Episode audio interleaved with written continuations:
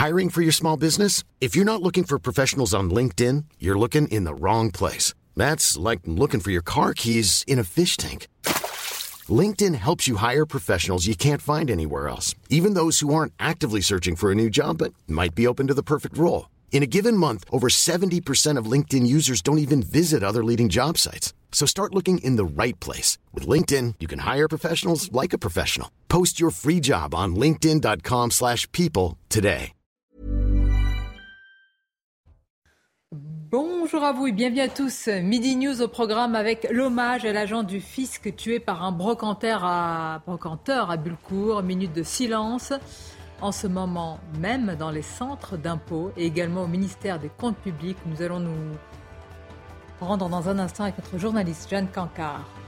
Binationalité et député, y a-t-il un conflit d'intérêts? La question se pose après le soutien d'une députée LFI franco-ivoirienne à un individu multirécidiviste de nationalité ivoirienne et qui a été expulsé du territoire français après un parcours euh, ubuesque. Art ou spectacle de torture, les débats seront enflammés à n'en pas douter tout à l'heure sur notre plateau quand il s'agit de parler de l'interdiction ou pas de la corrida, on s'interrogera aussi sur le combat des animalistes, souvent des militants radicaux, puis d'autres sujets aussi dans votre émission. Mais tout d'abord, c'est le journal. Bonjour à vous, Simon.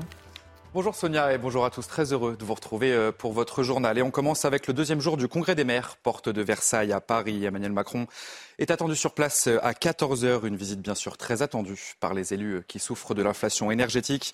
Le président de la République déambulera avant de recevoir les maires à l'Elysée où une prise de parole est attendue.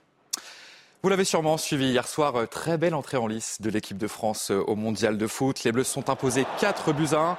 Et l'homme du match, c'est bien sûr Olivier Giroud. Le numéro 9 a inscrit euh, un doublé hier soir. Et on va tout de suite retrouver euh, notre journaliste sportif Guillaume Filleul pour justement débriefer ce match. Bonjour euh, Guillaume. Un match rassurant parce qu'on était un petit peu inquiet avec cette nouvelle composition. Mais j'ai envie de vous dire que c'était que l'Australie finalement hier soir. C'est effectivement un démarrage réussi pour l'équipe de France qui n'a pas manqué hier son entrée dans cette Coupe du Monde avec une victoire porteuse d'espoir.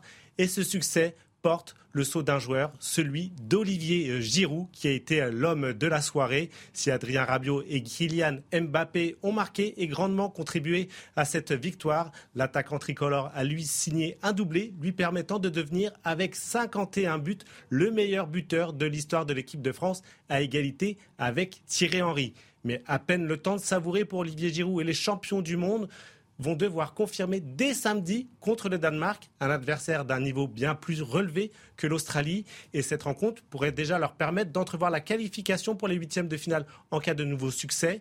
Pour ce deuxième rendez-vous, les Bleus seront toutefois privés de Lucas Hernandez, forfait pour le reste de la compétition en raison d'une rupture du ligament croisé antérieur du genou droit.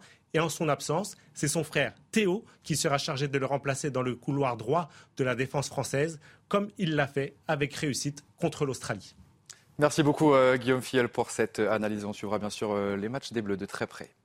Dans le reste de l'actualité, le gouvernement, on le sait, fait de la lutte contre le trafic de drogue l'une de ses priorités et le Conseil constitutionnel veut revoir les règles qui encadrent justement les contrôles des douanes.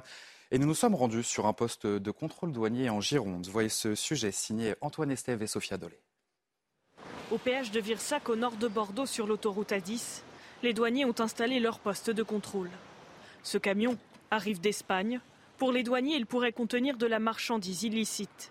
Ils décident de le fouiller entièrement. Nous effectuons une contrôle avec une dizaine de douaniers, euh, dont euh, deux motards et une équipe maître-chien pour euh, appréhender des trafics éventuels de stupéfiants, d'argent illicite, de contrefaçon, de tabac. beaucoup de choses qui circulent effectivement dans notre région, puisque notre région est frontalière avec l'Espagne et qu'il y a beaucoup de trafic. Dans les airs, un hélicoptère est aussi présent pour aider les équipes au sol à localiser d'éventuels fuyards. L'autoroute A10 relie Bordeaux à Paris. Cela fait d'elle un axe stratégique pour le trafic de drogue.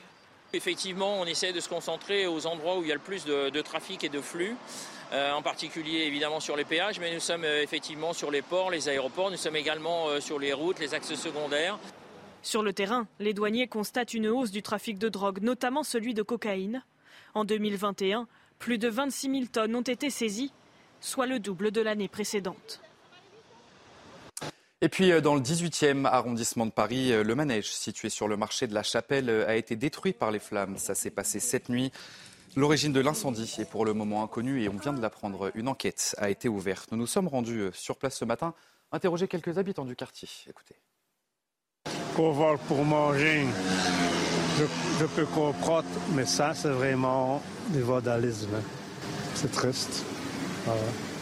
Même pour les personnes à qui ça appartient.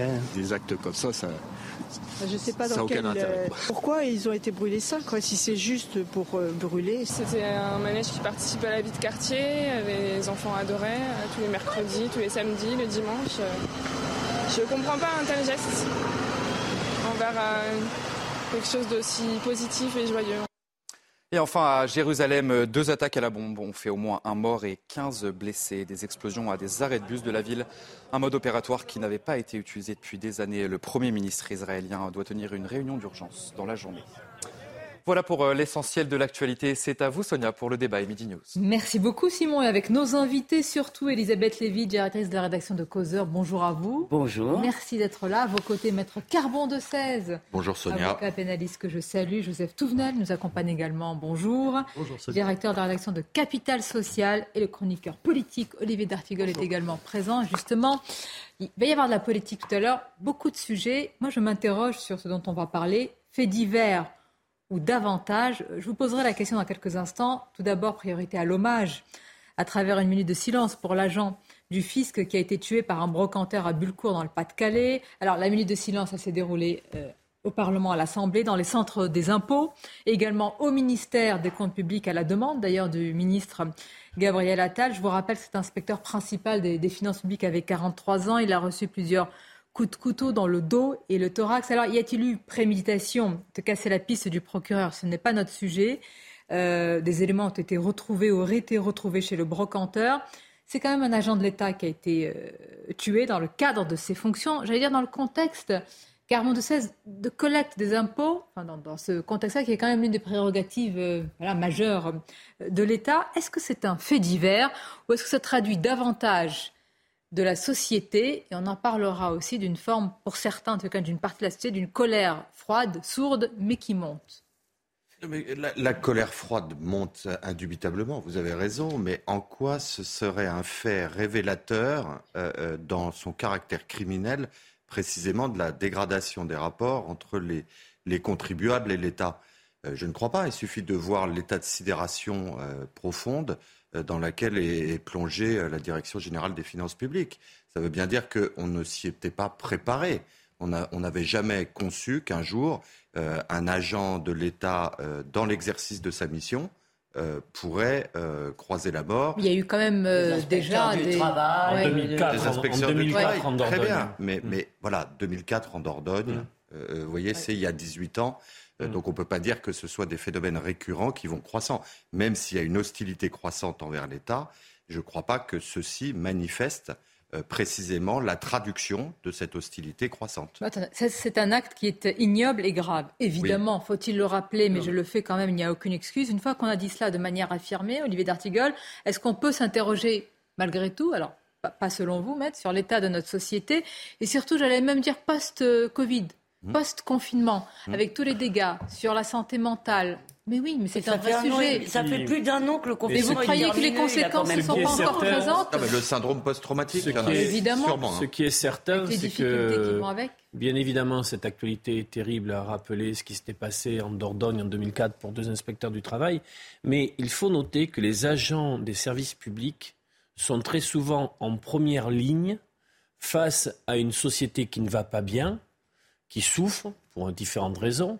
Le Covid a pu rajouter un certain nombre de choses, mais les choses étaient installées avant. Euh, sur un tas de, difficultés, parfois de frustration, de colère sourde ou qui, qui s'expriment.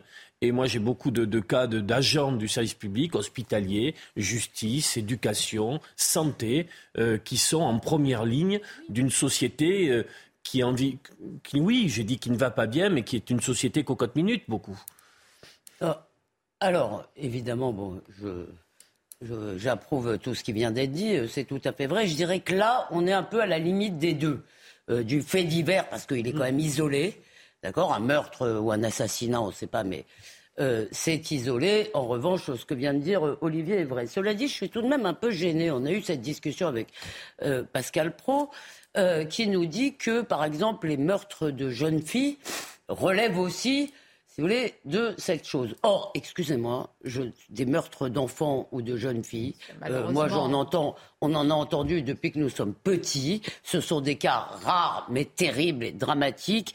Et mettre sur le compte du Covid, si vous voulez, qui, s'est quand même arrêté, le, confinement s'est arrêté il y a plus d'un an. sur le compte du je trouve que les difficultés persistantes, grandissantes, poussent-elles une partie peut-être infime de la population sur le Covid. Ah. En revanche, ce qui est intéressant là, si vous voulez, c'est euh, deux choses. La première, c'est que c'est un agent des impôts, donc quelqu'un qui ne supportait pas si vous voulez, visiblement, alors peut-être il trouvait que c'était injuste, peut-être euh, euh, on n'en sait rien, on ne connaît pas le dossier, peut-être il trouvait que c'était juste mais qu'il ne pouvait pas payer, on ne sait pas. personne n'aime franchement être visité par des gens du fisc ou de l'URSSAF, etc. C'est pas et d'ailleurs c'est la seule chose qui marche en France, c'est la collecte des impôts. Donc euh, euh, c'est, il peut y avoir une frustration. et c'était ma question. Non, mais il y a dans notre société une difficulté croissante à résister à la frustration. En revanche, je, non mais vraiment, je voudrais insister. J'en ai un peu marre de cette explication du Covid. J'aime beaucoup Marie-Estelle Dupont. Euh, elle dit souvent des choses pertinentes. Elle le dit. Elle n'est pas la seule. Non mais je l'aime beaucoup. Je veux dire. Mais Elisabeth. Mais là, je trouve. Écoutez-moi, je n'insiste pas seulement sur les conséquences euh, éventuelles des comment dire des implications mentales. J'insiste aussi sur des difficultés des gens, tout simplement, qui pour certains ont une activité arrêtée, une activité anesthésie, n'ont plus de rentrée d'argent et qui se retrouvent dans une situation d'autant plus compliquée qu'on vient les contrôler probablement à raison, je ne sais pas. voyez, mais plus faisons attention. Faisons attention. Ce qui est très difficile, en fait, dans ces cas-là, c'est de ne pas surinterpréter. Euh, dans l'affaire tragique de Lola, il y avait un élément politique, c'est que la meurtrière n'aurait pas dû être là. Là, si vous voulez, il me semble quand même que ça relève, c'est quand même suffisamment rare pour qu'on dise que ça relève d'un pétage de plomb individuel. Mais je vais, vous, y en a toujours je vais vous souligner un aspect politique. Euh, s'il y a maintenant d'autres euh, euh, contrôleurs et agents qui vont dire, écoutez, nous on a peur, tout simplement, d'aller comme ça, parfois pour, pour ces contrôles. Est-ce que peut-être demain, une décision politique considère qu'il faut davantage les protéger? Est-ce qu'on a les moyens de mettre un policier derrière chaque agent du fisc? La réponse est déjà non, mais voilà déjà une implication. Ou un policier derrière chaque policier alors. D'abord, je voudrais, rappeler que des agents publics tués, le dernier, c'est pas 2004. Hein. On perd la mémoire, moi-même le premier, mais il n'y a pas si longtemps, un an et demi, deux ans, on a quelqu'un qui a été tué, dépendant du ministère de l'Agriculture, qui a été euh, ah, tué. Ah, c'est vrai, vous avez raison, Joseph. Tout à fait, euh, mais on oublie. Euh, après, le cas d'espèce, moi, j'ai aucune opinion dessus, je le connais pas. dans l'excellent Capital Social, vous avez une interview de François Astin, le président de la CPME. Les petites et moyennes entreprises. Que disait-il? L'angoisse de l'après-Covid qui situait à partir du mois de septembre-octobre pour les petites entreprises et les PME. Cette angoisse, c'était quoi? C'était l'arrêt des aides. Et donc, euh, je reviens dans la réalité, mais je n'ai pas travaillé, j'ai perdu de la clientèle, et on voit les chiffres. Euh, en un an, c'est une augmentation de 34,6% des faillites, particulièrement dans les petites et moyennes entreprises. Alors je ne dis pas que ça touche que là, mais, généralement, voilà, euh, 34% d'augmentation sur un an, c'est énorme. Et c'est exactement ce que disait François Ça devient un phénomène. Là, et donc, on comprend, on comprend l'angoisse. Derrière une faillite, il y a euh, parfois une famille qui. Euh, Bien sûr, donc ça, c'est un phénomène. Et donc, la réaction, à... oui, pardon, la réaction à ce phénomène, d'accord, reste tout de même en termes statistiques euh, euh, non pertinente. Si vous voulez, on a cité mm. quatre cas en 20 ans. Donc, euh, je ne dis pas que c'est terrible, c'est tragique pour les familles. Ce n'est pas révélateur pour Mais, une tendance de fond. Et disons, si, ce qui est révélateur, c'est pas le meurtre. Ce qui est révélateur, c'est, je trouve que ce qu'a dit Olivier est juste. Ce qui est révélateur, si vous voulez, c'est que c'est les, ce sont les agents de l'État qui sont en première ligne. Vous avez aussi des gens qui se font agresser à l'hôpital parce que les gens attendent aux urgences. Ah voilà. Donc ça, c'est vrai. Le meurtre reste tout de même, si vous voulez, statistiquement, Bien sûr, voilà, surtout heureusement. méditation. Je vous propose d'écouter avant de réagir. Ou l'assassinat. Et je souhaite du courage aux agents de Pôle emploi sur la période qui vient avec les ah conséquences de la réforme de l'assurance chômage. vous savez, ils seront en première ligne sur une réalité terrible. Ça aussi, c'est il faut interroger la responsabilité des politiques, ou de certains, je veux dire, dans l'administration qui prennent des décisions qu'ils estiment sais pas, moi, à raison ou à tort, que ça peut soit rapporter des économies ou faire, etc. On est des agents de Pôle emploi qui sont très préoccupés. Que ceux qui sont en première ligne. Passer. Olivier Véran. On l'écoute. Pleure un serviteur qui a commis pour seul crime de faire son travail. J'ai une pensée émue pour sa famille, pour ses proches, pour ses collègues. J'ai une pensée fraternelle, républicaine, pour toutes celles et ceux qui servent l'État, agents publics, élus, parfois dans l'adversité, jusqu'à l'insulte et la violence. Nous sommes à leur côté, et le redisons aujourd'hui et à chaque fois qu'il le faudra, la violence n'a pas sa place en République et les sanctions seront à la hauteur de ces actes impardonnables à chaque fois qu'ils seront commis. Bon, ça, je veux dire, c'est le minimum. c'est minimum syndical, si on peut dire. Bah, oui, non, mais euh, on peut rendre à Gabriel Attal ce qui lui revient, si je puis dire. Il s'est déplacé rapidement. Il a senti qu'il pouvait y avoir une vraie émotion chez tous ses agents. Et d'ailleurs, quand vous voyez sur les réseaux sociaux, n'y allez pas, parce qu'il y, a des, y a des commentaires odieux, ignobles, vraiment à vomir sur le fait que ce soit un agent des impôts qui était tué en disant, je ne veux mm. même pas répéter ce qui a été dit, mais vous pouvez imaginer euh, la frustration par rapport à... Voilà. Et n'oublions pas le, traumatisme de la malheureuse qui, était à, côté de la dépouille de son collègue. Euh, parce que là, il y, a deux, il y a deux victimes. Ah, il y a plus, il y a les familles aussi. Il y a les familles qui sont victimes, on oublie toujours. Deux victimes, je parle de deux victimes directes. C'est pour ça qu'il y a quand même Évidemment qu'il y a une onde de choc. Oui. Évidemment. Pour, parce qu'il me semblait que comme le meurtrier est mort, je, suis étonné que, que ça n'éteigne pas les poursuites, en fait. Euh, ça éteint les poursuites, mais ça n'empêche pas l'enquête l'enquête pour déterminer les, conditions dans lesquelles l'acte a été perpétré. D'où le débat qu'on a sur la préméditation. Mais vous Il avait des liens, qui ne changent rien. Des liens, des cordes. oui, oui. Non, non, peut d'ailleurs se trouver dans les étant, hein. étant le patron d'une entreprise de débarras, moi j'ai mal compris la démonstration du procureur de la République, mais attendons de voir ce qu'il y a au dossier. Mais je veux dire que, quelqu'un euh, qui a une entreprise de débarras et, et de revente des objets qu'il débarrasse dans les, dans les différentes maisons qu'il visite, euh, moi, ne me paraît pas constituer un, élément qui caractérise la préméditation. Peu importe. On n'a pas encore, on n'a pas encore tous les éléments de l'enquête. Chez un brocanteur, c'est habituel d'avoir des cordes, des ficelles, même des liens. Pardonnez-moi, c'est le président de la Fédération des brocanteurs rappelait chez Pascal Prom, on ne va pas ouvrir le dossier, mais il disait que des liens, des cordes existent. Ça me paraît, ça me paraît être inhérent à l'exercice de son, de son art. Bon. La, euh, la deuxième chose, si vous voulez, c'est d'abord, je voudrais revenir sur un petit élément. Il ne s'agissait pas d'aide, il s'agissait de prêts de la part de l'État. Absolument. Voilà. Et c'est pour ça que le barreau de Paris, notamment, puisque chacun fait du placement de produits, avait annoncé les faillites à venir dans un certain nombre d'entreprises qui étaient en précarité économique euh, sur euh, la façon dont c'était distribué.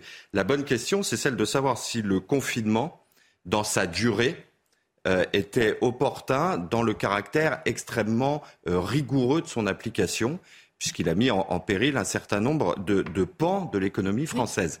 Maintenant, quand bien même on prend euh, l'hypothèse de l'influence la plus directe du confinement sur les difficultés économiques, est-ce que ça en fait un fait de civilisation Bien sûr que non. Non, non, ça reste un fait divers. D'accord. Mais un fait divers avec des responsabilités, avec, des, avec des responsabilités multiples. Quand on parle euh, des agressions, des incivilités, j'aime pas trop ce mot, par rapport aux maires qui sont des représentants aussi quand même, évidemment, de la République et aussi de l'État.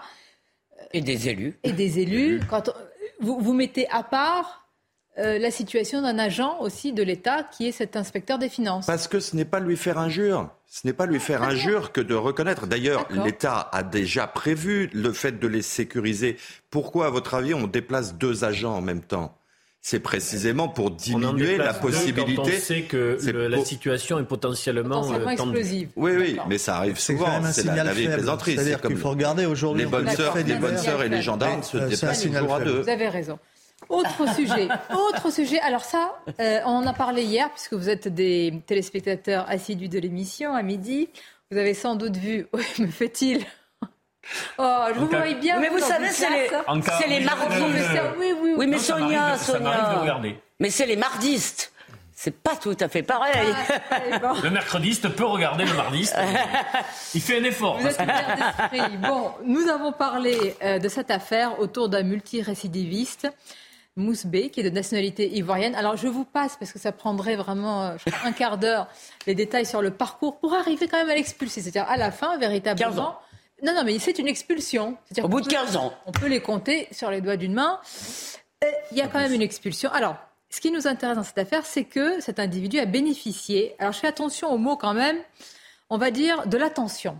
Faut-il dire du soutien d'une députée de la France insoumise, Rachel Keke, qui est franco-ivoirienne, qui lui a rendu visite dans un centre de rétention, euh, dans un CRA. Et d'ailleurs, ça a provoqué un peu de trouble parce qu'elle ne disposait pas de tous les éléments, tous les papiers. Elle pensait que son écharpe suffisait. C'est un droit, non?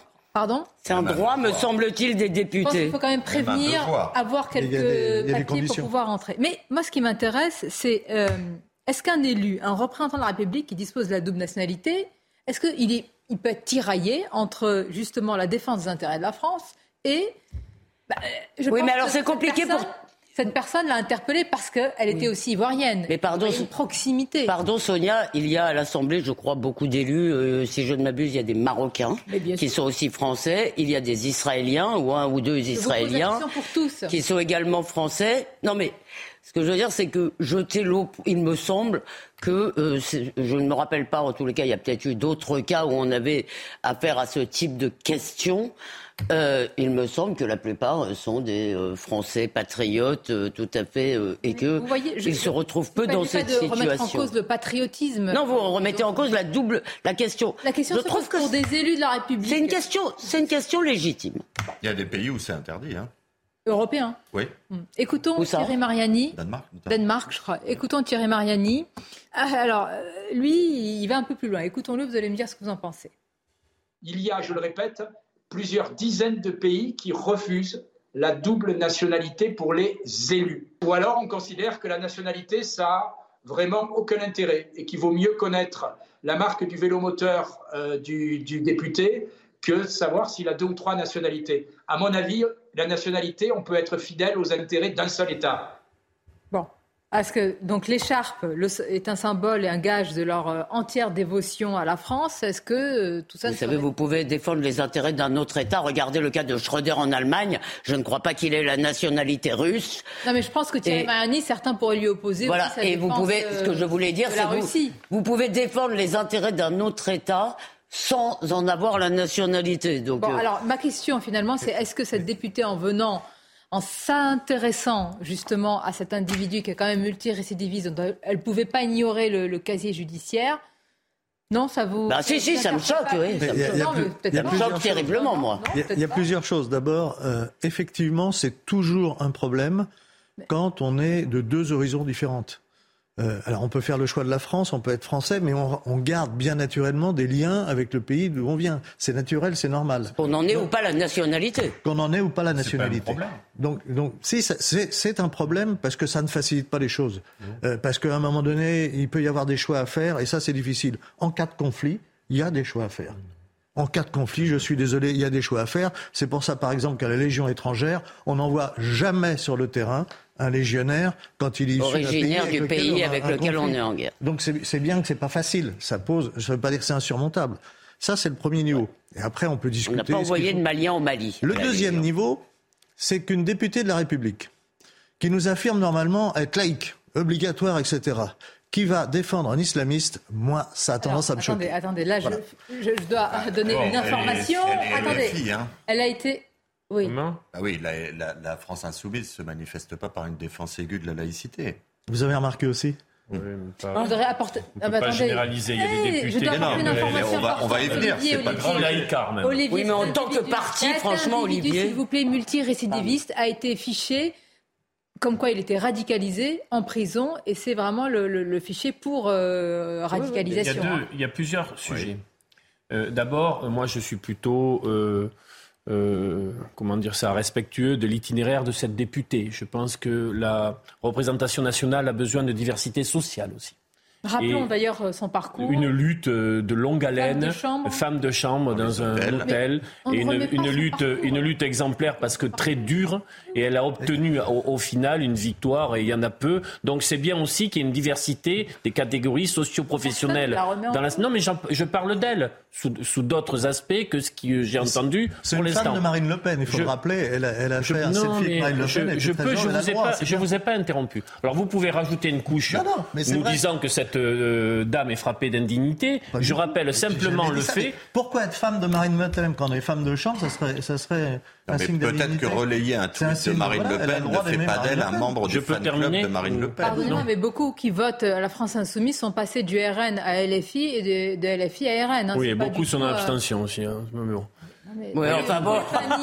Je voulais simplement parler d'elle euh, en, ajoutant des éléments qui n'avaient pas été exprimés et présentés.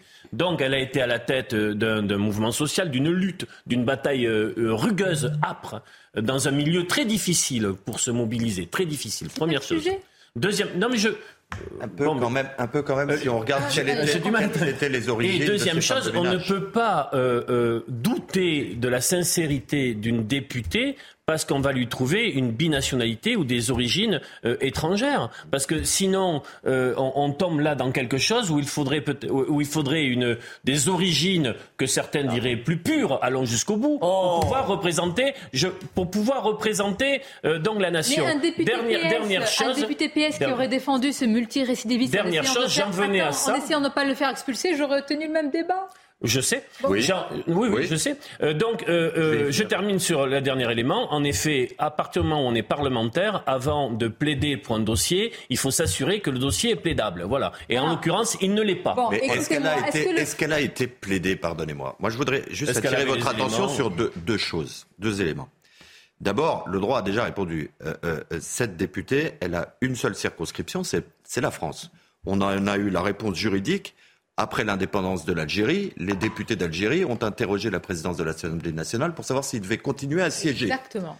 Quelle a été la réponse de la présidence de l'Assemblée nationale? Vous n'avez qu'une circonscription, c'est la France. Donc vous continuez à siéger. Exact. Bon, ça c'est le premier point. Le deuxième point, ce que j'aimerais, et j'ai eu du mal à comprendre à travers les articles de presse que j'ai lus en vous rejoignant.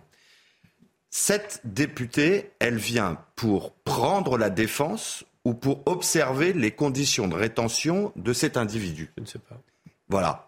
Ce qu'il faudrait qu'on sache, c'est l'objet exact de sa visite dans ce centre de rétention administrative. Or, la visite. Récidiviste oui, où est détenu un multirécidiviste radicalisé à l'occasion radicalisé à l'occasion de sa détention. Tout le portrait que vous en avez brossé est exact.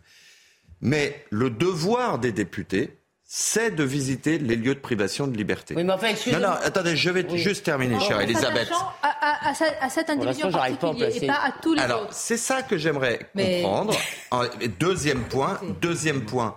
Le devoir des députés, c'est de le faire à n'importe quel moment et sans prévenir à l'avance. Vous avez raison, ça c'est le devoir des parlementaires. Non, la résistance qui a été opposée, la résistance qui a été opposée à sa visite, a essayé de le faire expulser depuis des années. C'est un dossier, il n'est même pas lourd le dossier, il prendrait trois quarts Bien sûr qu'il n'est pas lourd.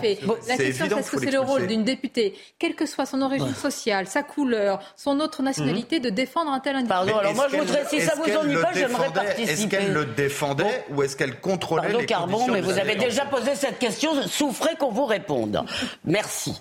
Donc, je souffre. Bah, oui, souffrez. souffrez en silence d'ailleurs. Donc, double injonction. Voilà. Euh, il me semble que sur le plan du droit, elle a certainement euh, le droit de le faire, elle a le droit d'être députée euh, double nationalité ou pas. Et je trouve que c'est un débat intéressant qu'on devrait avoir, cette question de la double nationalité pour les élus. Le président, je l'ai entendu chez Morandini, n'a pas le droit d'être un double national, par exemple. Donc, euh, je trouve pas que ce débat soit euh, négligeable. En revanche, euh, mon cher Carbon, vous pouvez quand même considérer qu'il y a une question d'opportunité politique. Elle n'est pas allée visiter un centre de détention au hasard, elle n'est pas allée le visiter la semaine dernière, elle n'est pas allée visiter un autre détenu, elle est allée visiter les conditions de ce détenu-là qui nous pourrit la vie depuis 15 ans en gros.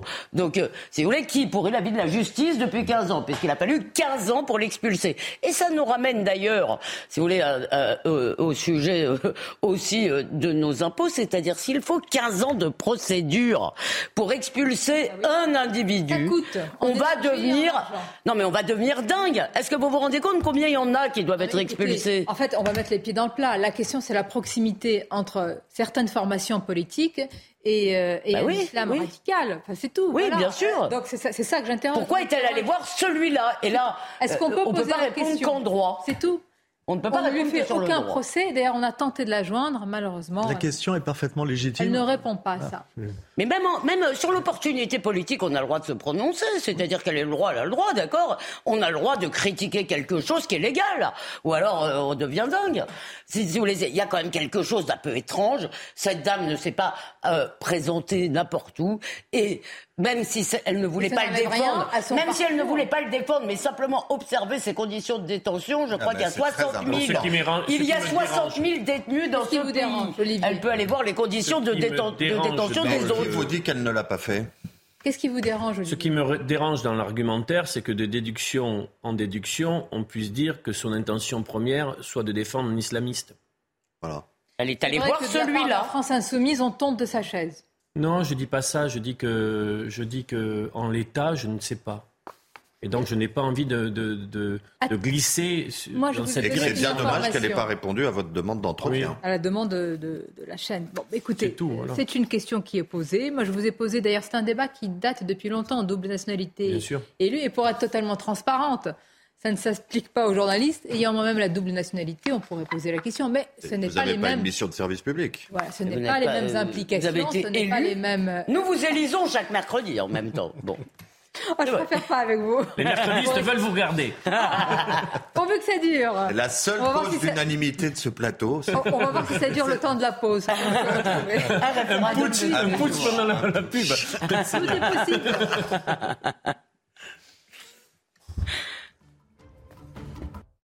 Merci d'être avec nous, la suite de vos débats. Mais tout d'abord, euh, les titres, c'est CNews Info avec Audrey Berthaud.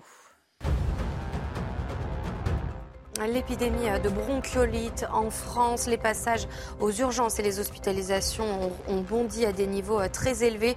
Au total, 6882 enfants de moins de 2 ans sont passés aux urgences pour bronchiolite la semaine dernière. L'intensité de l'épidémie est plus marquée en métropole et en euh, Guadeloupe. En cas de harcèlement dans les transports, appelez le 31 17. Ce numéro d'urgence actif 24 heures sur 24 et 7 jours sur 7 vous permet de signaler un incident ou une situation présentant un risque pour vous ou un autre voyageur. En 2021, 905 victimes de violences sexuelles dans les transports en commun d'Île-de-France ont été enregistrées. Enfin, en Ukraine, un nouveau-né a été tué ce matin par une frappe sur une maternité dans la région de Zaporizhia, au sud de l'Ukraine. Volodymyr Zelensky accuse Moscou de répandre la terreur la mère a également été blessée, a précisé euh, sur Telegram le président ukrainien.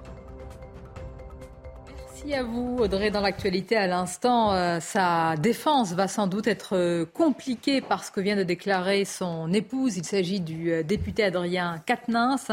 Sa épouse vient de, déclarer à l'AFP, oui, auprès de l'agence France Presse, qu'elle subissait des violences physiques et morales depuis des années.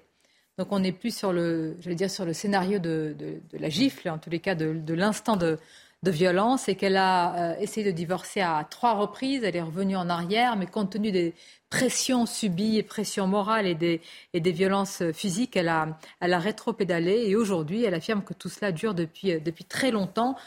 Ça, change un peu la donne, Olivier D'Artigol, d'ailleurs, pour ce député dont on se pose la question de son avenir euh, et de son retour euh, à l'Assemblée, d'ailleurs. Sur le plan judiciaire, il y a un plaidé coupable, je crois, dans quelques jours. Il faut respecter aussi le contradictoire. Euh, sur le plan politique, l'un des arguments était de dire une gifle ne fait pas, est violente, mais ne fait pas de l'individu un, un, homme violent. Il est certain que s'il il y a des éléments supplémentaires sur un plan strictement politique, ça risquerait euh, de remettre en question le calendrier de retour du parlementaire à l'Assemblée. Et je précise que le retour euh, d'Adrien Quatennens à l'Assemblée était, euh, comment dire... conditionné. oui, conditionné, mais je veux dire, la France insoumise tentait de planifier ce retour. Oui, hein, il y avait bien dans les médias et de manière bah, il a coordonnée. Été, il a été élu, donc... je vous l'avoue, moi, d'abord, il faut quand même attendre. Olivier a dit qu'il fallait respecter le contradictoire parce que euh, l'épouse d'Adrien de, a commencé par une main courante, si je ne m'abuse. Ensuite, après son communiqué, elle a porté plainte. Ensuite, et visiblement dans sa plainte, il n'était pas question de cela. Il était question euh, simplement des autres faits reconnus par Adrien Quatennens. Et maintenant, elle dit que c'est depuis des années. Alors, euh, j'ignore totalement si c'est vrai, est ce que dira Adrien Quatennens. Adrien Quatennens a reconnu une gifle. Oui. D'accord Et là, je crois qu'il ne faut pas s'avancer. Mais surtout, que même si c'est vrai dans ce cas-là, ce que la justice euh, nous dira, et là aucun d'entre nous sur ce plateau n'y était n'est capable, d'abord, je le redis pour les autres femmes, il ne faut pas attendre des années. Je suis désolée. Il faut le redire, même si c'est difficile. Il y a des choses difficiles dans la vie qu'il faut faire. Il ne faut pas attendre des années. Je le dis euh, pour vraiment pour d'autres cas. Oui, enfin, euh, oui, non, mais je le dis quand même. C'est simple de le dire que de voilà. Oui, ben, d'accord, mais il y a beaucoup de choses qu'on dit. Excusez-moi, quand on parle de la guerre en Ukraine, on n'y est pas non Elisabeth, Vous dites comme si euh, c'était pas évident. Enfin, parfois c'est pas évident pour ces femmes. Je ne dis pas que c'est évident. J'ai dit, j'ai dit, attends, pardon, Carmo. J'ai dit c'est difficile. Je l'ai dit dans ma phrase. Mais même si c'est difficile, je le redis, euh, je pense qu'il est important de dire aux femmes, ce ne sont pas des petites choses. Elles ont aussi le pouvoir de le faire. Et non, mais on peut pas les. Est-ce que c'est pas mon débat là? Écoutez-moi juste ma question. Non, mais là, vous... dites la justice et vous avez raison, mais le temps politique. Ah non, mais le temps politique et médiatique va plus vite. Ma question, c'est est-ce que maintenant qu'on est sur un autre débat qui n'est pas celui d'une violence dite ponctuelle, est-ce que ce député de la République qui a lui-même défendu euh, et qui a été très, comment dire, il est, il est monté quand même euh, en première ligne. Sur voilà, est-ce que, est-ce que vous ah voyez bah, revenir à Olivier, Politiquement, Olivier a raison parce que la vie est comme ça, que la vie politique ne va pas attendre euh, la réponse de la justice. C'est comme ça. Mais permettez-moi d'ajouter une phrase.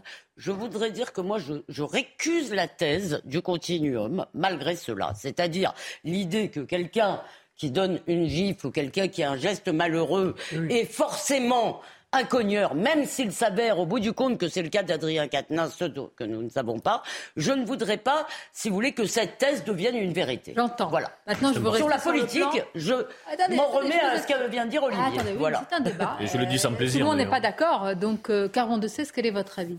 Euh, mon avis, il n'est pas décorrélé du propos précédent, parce que évidemment qu'il y a une difficulté pour une victime à venir déposer une plainte. Simplement, à quoi va être confrontée Madame Katnins à l'avenir? Ça va être à l'administration de la preuve euh, du fait qu'elle a subi des coups.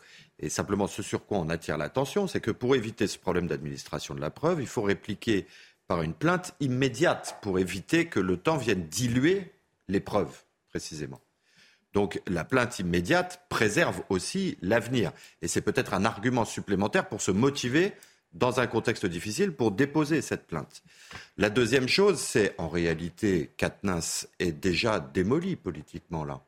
Euh, euh, sa prochaine prise de parole sur un thème proche de ce sujet sera contestée d'abord par son propre parti. Dans les propres rangs de la NUPS, on viendra contester sa capacité à prendre la parole. Maintenant, si vous voulez qu'on regrette que le tribunal médiatique influe sur le tribunal politique qui fait fi, rappelez-vous cette interview hallucinante que vous aviez euh, eue avec une sénatrice socialiste qui vous avait dit que la présomption d'innocence ne devait pas avoir cours que peu importait euh, ce que l'instruction allait révéler. Donc on voyait bien qu'on avait changé les paradigmes précisément de la dignité d'un représentant de la nation. Vous avez ô combien raison de rappeler la présomption d'innocence et vous avez ô combien raison, Elisabeth Lévy, d'être très prudente. Et, il faut euh, rappeler tout ça, c'est garde-fou. Toutefois, si je puis dire, qui a été le premier dans les médias lui-même à porter ce sujet? Qui a été le premier quand d'autres étaient euh, encore, euh, je veux dire, à l'état du soupçon et qu'il fallait préserver cette présomption d'innocence qui a été le premier à les attaquer. C'est tout le problème. C'est un des problèmes. C'est un des problèmes de Catalan. Et du crédit, et du crédit de celui qui portera la parole. Sur ces sujets, il s'est présenté comme l'homme exemplaire, impur. Moi, les purs m'inquiètent toujours. Euh, parce que. Euh, D'ailleurs, quand on dit impur à l'oreille, vous savez, on ne sait pas ce qu'on entend. Et donc, il se reprend en boomerang. Euh, ce qu'il a fait, il était de ceux qui, qui s'asseyaient joyeusement sur la présomption d'innocence. Et cela dit, moi j'ai été très choqué de voir, il y a eu une manifestation féministe dimanche dernier, j'ai été très choqué de voir un panneau mettant sur le même plan des hommes politiques condamnés pour violence, pour harcèlement, et des gens où on suppose que. Et je trouve que là, euh, c'est une atteinte, mais euh, à, nos principes essentiels. On ne peut pas mettre. Et il était, Catalan s'y était en photo. Pour le moment, je ne sais pas s'il est coupable ou pas coupable. Mettre sur le même plan des coupables reconnus comme tels et condamnés et des gens qui ont été, dont on suppose que, ça me paraît être une atteinte euh, à, la, justice et à notre humanité qui est, qui est très grave. Vous avez raison, et j'ajoute une chose, parce que on met sur le même plan aussi des choses, si vous voulez, dans cette affaire de continuum. On met sur le même plan à la fin, je ne parle pas de Katniss, hein, une blague lourdingue et un viol. Et un viol. Mais et justement, moi je m'interroge quand même sur la question de la violence morale. Parce que ça, c'est quand même extrêmement subjectif, c'est assez filandreux. Si vous voulez, ça dépend. Il y a des couples où on s'engueule. Euh, avec des mots violents sans que ça porte à conséquence. Il y en a où un mot plus haut que l'autre est effectivement un cataclysme. Euh, donc c'est, je, je oui, mais c'est ça, le contrôle.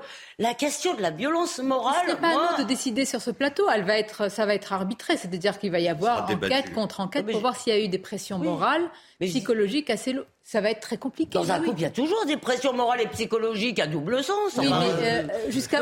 Jusqu il me semble. Il y a des limites. ça, un couple. Non, il y a des Regardez si j'ai une chemise bleue aujourd'hui, j'ai eu une pression non, morale. Vous êtes fait engueuler non, je pense que c'est un sujet sérieux parce qu'il y a des limites. Pardon, pardon. Où ça devient une souffrance, même à l'intérieur d'un couple. C'est pas parce que vous êtes un couple que vous vous entendez parfaitement et que ça peut. Bien sûr. c'est même Ce qui est très délicat dans ce qui va arriver sur le plan judiciaire, c'est que bien évidemment un couple n'est, un, divorce n'est jamais facile. Qui puiser quand il est à ce point médiatique et avec des enjeux politiques lourds derrière. C'est-à-dire que dans, la, dans, le premier dépôt de plainte, il n'y avait pas ce qui sort aujourd'hui. Qu'est-ce qui peut participer à un processus judiciaire qui est percuté par euh, une donnée médiatique euh, qui est là? Et le caractère paisible. Parce que ça, elle le dit à Et le caractère paisible de la séparation civile qui va suivre. Et j'ajoute. expliquer pourquoi la, la, victime de violence ne veut pas tout dévoiler ab initio. Ouais, et j'ajoute, j'ajoute aussi qu'il me semble que quand il y a une procédure judiciaire, et d'ailleurs même en général, je pense, et je le dirais aussi euh, aux femmes qui veulent, euh, euh, disons, obtenir justice, je trouve qu'il n'est pas tout à fait convenable d'aller plutôt de préférence vers un média que vers la justice. Je pense, je pense qu'on devrait à un moment arriver à une situation où les médias arrivent après. Le tribunal médiatique va très vite, il est injuste, il est euh, emporté par les passions. Oui, mais, si vous voulez, là, elle va pas, là, ces déclarations, elle ne les fait pas au juge. Euh, ces déclarations dernières. Oui, mais pardonnez-moi, les collègues d'Adrien Quatennens, quand ils sont venus le défendre, ils l'ont fait dans les médias. Est-ce qu'elle a un porte-parole dans les médias, elle L'épouse d'Adrien Non, elle pense qu'il y a beaucoup de gens qui ont essayé de la contacter. Elle en avait, un qui l'a trahi, puisqu'elle avait demandé à Sandrine Rousseau, quand elle s'était ah, confiée à elle, de ne pas en faire état.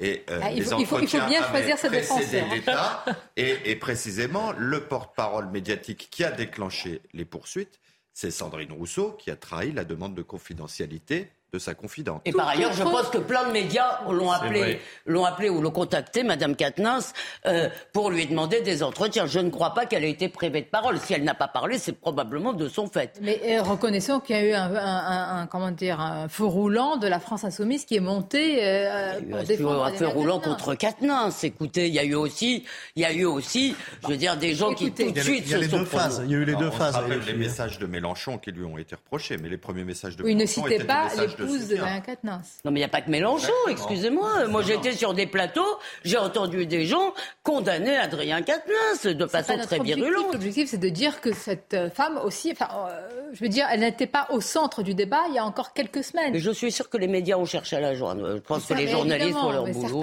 C'est évident. C'est aussi notre rôle. Bon, autre, tout autre sujet, mais vraiment. C'est dur les transitions, hein. Oui, surtout avec vous. On est comme ça, on attend. Oh, Tout s'est passé sur un trajet entre la ville d'Aix ah et de Marseille. C'est un conducteur de bus qui a diffusé des versets du Coran dans le véhicule. Alors il y a deux versions, puisqu'il faut raconter. Non, deux versions qui s'opposent dans cette affaire. Il y a le, chauffeur qui indique qu'il écoutait sur son téléphone et que le son était un peu fort et que donc les passagers hmm. ont écouté euh, eh bien, ce qui a été diffusé. Et puis il y a les passagers, qui sont quand même plusieurs, qui affirment à l'inverse que cela a été diffusé dans tout le, tout le véhicule. Euh, le, quand même, le chauffeur, il a été licencié. Euh, il était en période d'essai. Ce sont nos confrères de France Bleu Dommage, on en manque. qui ont révélé cette affaire. Et ce sont les passagers qui ont protesté et qui se sont élevés contre un tel comportement. En Algérien. Oui. Oui, on va le rappeler. Je voudrais qu'on écoute le sénateur des Bouches-du-Rhône, Stéphane Ravier, ah. qui a immédiatement réagi. Oui, oui. Écoutons-le. Il faut d'abord que les passagers ont été assez euh, stupéfaits, euh, se sentent seuls lorsque ce genre de provocation euh, se passe euh, de l'Aïd et, et, par, et par d'autres et par d'autres par d'autres actions. Eh bien, ils sont bien seuls. Les pouvoirs publics eux-mêmes qui ont les moyens et le devoir de faire appliquer la loi, eh bien, ne le font pas. Alors, je ne suis pas étonné que les passagers se soient sentis bien seuls dans cette situation. C'est là qu'il faut la poser. Moi, je n'ai pas suffisamment d'éléments entre les deux versions. Je trouve bête. Le licenciement, on manque de chauffeurs de bus en ce moment, mais je referme l'éclairage sur...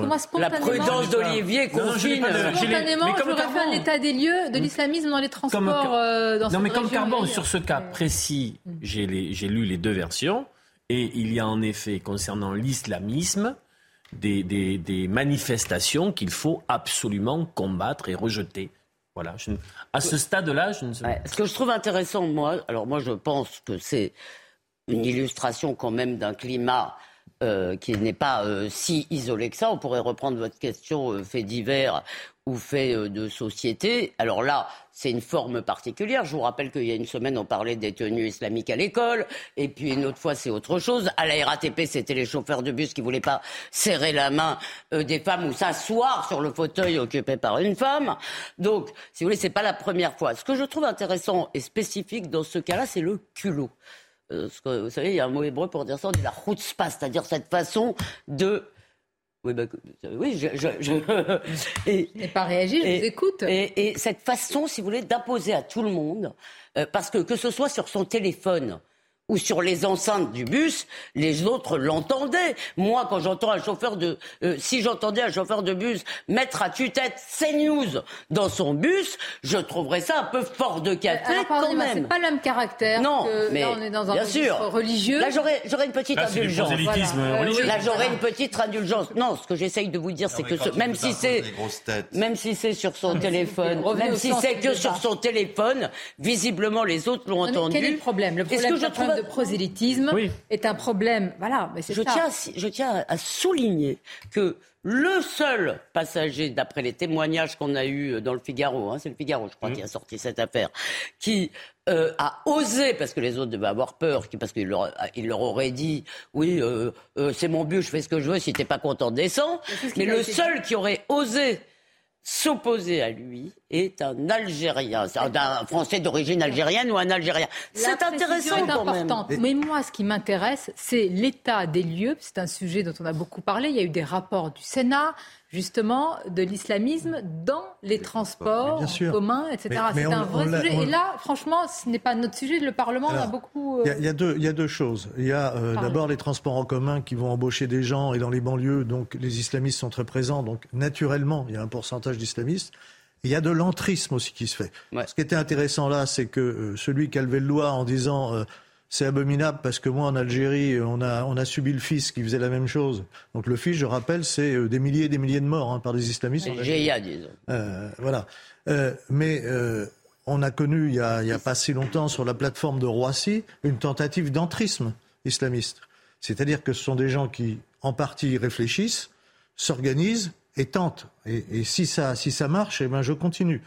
Et donc, il faut être très vigilant là-dessus. C'était l'exemple de la RATP où le ménage a été un peu fait. Un peu, ouais. Mais... Un peu. Mais y a, oui, y a, ils ont quand même pris un peu le problème à bras le Il y a une réaction. Mais... Et donc, là, on a un cas, euh, mais on ne va pas régler aujourd'hui si c'est. il n'a pas l'air très malin, le type, parce que quand même. Non si vous voulez, c'est pas, c'est pas non plus comme prosélytisme, c'est pas très fin. S'il comprenait ce qu'il diffusait, ce qui sera une question intéressante dans le cadre de son licenciement. C'est-à-dire il faudra prouver que ce, que ce chauffeur de bus. C'est pas, un licenciement, disait Elisabeth. De même. Non, il n'a pas le droit de diffuser non plus de la musique classique à tue-tête, hein, je crois. Oui, mais, très bien, mais il y a une nuance là. C'est pas exactement le même motif de licenciement. Je suis d'accord. Ah, vous pensez qu'il ne pensait qu'il. Je n'en sais rien. Je vous dis que ce qui est amusant, c'est que la question qu'on va se poser en droit, c'est de savoir est-ce que ce chauffeur de bus comprenait ce qu'il diffusait. on de même que non, mais c'est pas un hasard. Non, non pas du tout. Mais moi, c'est en termes politiques, ça m'intéresse. qui maîtrise euh, la langue arabe a compris qu'il ne s'agissait pas de musique arabe, mais euh, de diffusion non, mais j'imagine que l'avocat que vous êtes, si vous défendiez ce chauffeur, pourrait trouver justement euh, un chemin de crête pour. et c'est tout à fait votre rôle. Et vous avez raison. Moi, ce qui m'intéresse, est-ce que c'est révélateur de ce qui s'est passé? On a eu un débat il y a quelques années dans les transports où il y avait quand même beaucoup de cas et de signalements avérés. Est-ce que ça participe Il y a eu des rapports parlementaires. est-ce que est-ce qu'on est armé aujourd'hui face à cela Il me semble que ce type qui fait commet cette cette sottise absolue euh, en période d'essai, ce qui ne révèle pas euh, un esprit d'efficacité dans le complot absolument formidable. Euh, est-ce que euh, ce type a compris euh, ce qu'il faisait? C'est ça qui va nous permettre de savoir si ça illustre une dérive dans les transports ou si on a simplement affaire à un crétin, s'il me pardonne le, terme. On a eu enfin, surtout, il y a quand même. Ah, non, non, non, on n'a plus le temps. Olivier, c'est la conclusion. On a, eu, on, a eu il y a quelques années une actualité lourde sur le prosélytisme et l'entrisme dans les transports. En effet, j'ai souvenir de la RATP. Est-ce que les choses vont mieux ou pas? Il faudrait avoir des éléments. Ce qui me semble intéressant dans cette actualité, c'est que c'est souvent des musulmans qui interviennent aussi pour dire à euh, des personnes. Mais vous savez pourquoi? Mais parce qu'ils parce qu'ils savent ce qui s'est passé aussi souvent dans leur pays et qu'ils ne veulent pas que ça se passe. Bien sûr. Oui, mais je pense aux versets du Coran. non, mais c'est intéressant de se le dire aussi, ça toujours. l'écrasante majorité des musulmans dans notre pays ne veulent pas de ça. Écrasante peut-être pas, la majorité sans doute. L'écrasante, on a toujours ce débat, pardon, mais tout autre sujet. Je vais continuer dans mes, euh, ah dans mes, c'est du favoritisme. Dans mes ruptures, oui, oui, mais j'assume. Vous l'assumez. Un mercredi sur deux, ça change. La corrida. Art ou torture Jusqu'où iront les animalistes? Savez-vous ce que c'est un antispéciste? Réponse après la pause. À tout de suite. Reviens avec mon lapin. L'équipe du mercredi, c'est Simon, c'est une équipe euh, dissipée, mais regardez, il est pile à l'heure, il est 13h. Rebonjour à vous pour le journal, cher Bonjour Sonia, très heureux de vous retrouver. Le ministère de l'économie et, le centre, et les centres d'impôts ont rendu hommage à l'agent du fisc tué lundi. Une minute de silence a été observée à midi. Et selon euh, les premiers éléments de l'enquête, le meurtre de cet agent aurait été euh, prémédité. Le porte-parole du gouvernement, Olivier Véran, s'est exprimé en ouverture du Conseil des ministres. On l'écoute. Aujourd'hui, la République pleure un serviteur qui a commis pour seul crime de faire son travail. J'ai une pensée émue pour sa famille, pour ses proches, pour ses collègues. J'ai une pensée fraternelle, républicaine, pour toutes celles et ceux qui servent l'État, agents publics, élus, parfois dans l'adversité, jusqu'à l'insulte et la violence. Nous sommes à leur côté, et le redisons aujourd'hui et à chaque fois qu'il le faudra. La violence n'a pas sa place en République et les sanctions seront à la hauteur de ces actes impardonnables à chaque fois qu'ils seront commis. Dans le reste de l'actualité, deuxième jour du Congrès des maires, porte de Versailles à Paris, Emmanuel Macron est attendu sur place à 14h. Une visite bien sûr très attendue par les élus qui souffrent de l'inflation énergétique. Le président de la République déambulera avant de recevoir les maires à l'Elysée où une prise de parole est attendue. Les précisions de notre journaliste politique Elodie Huchard.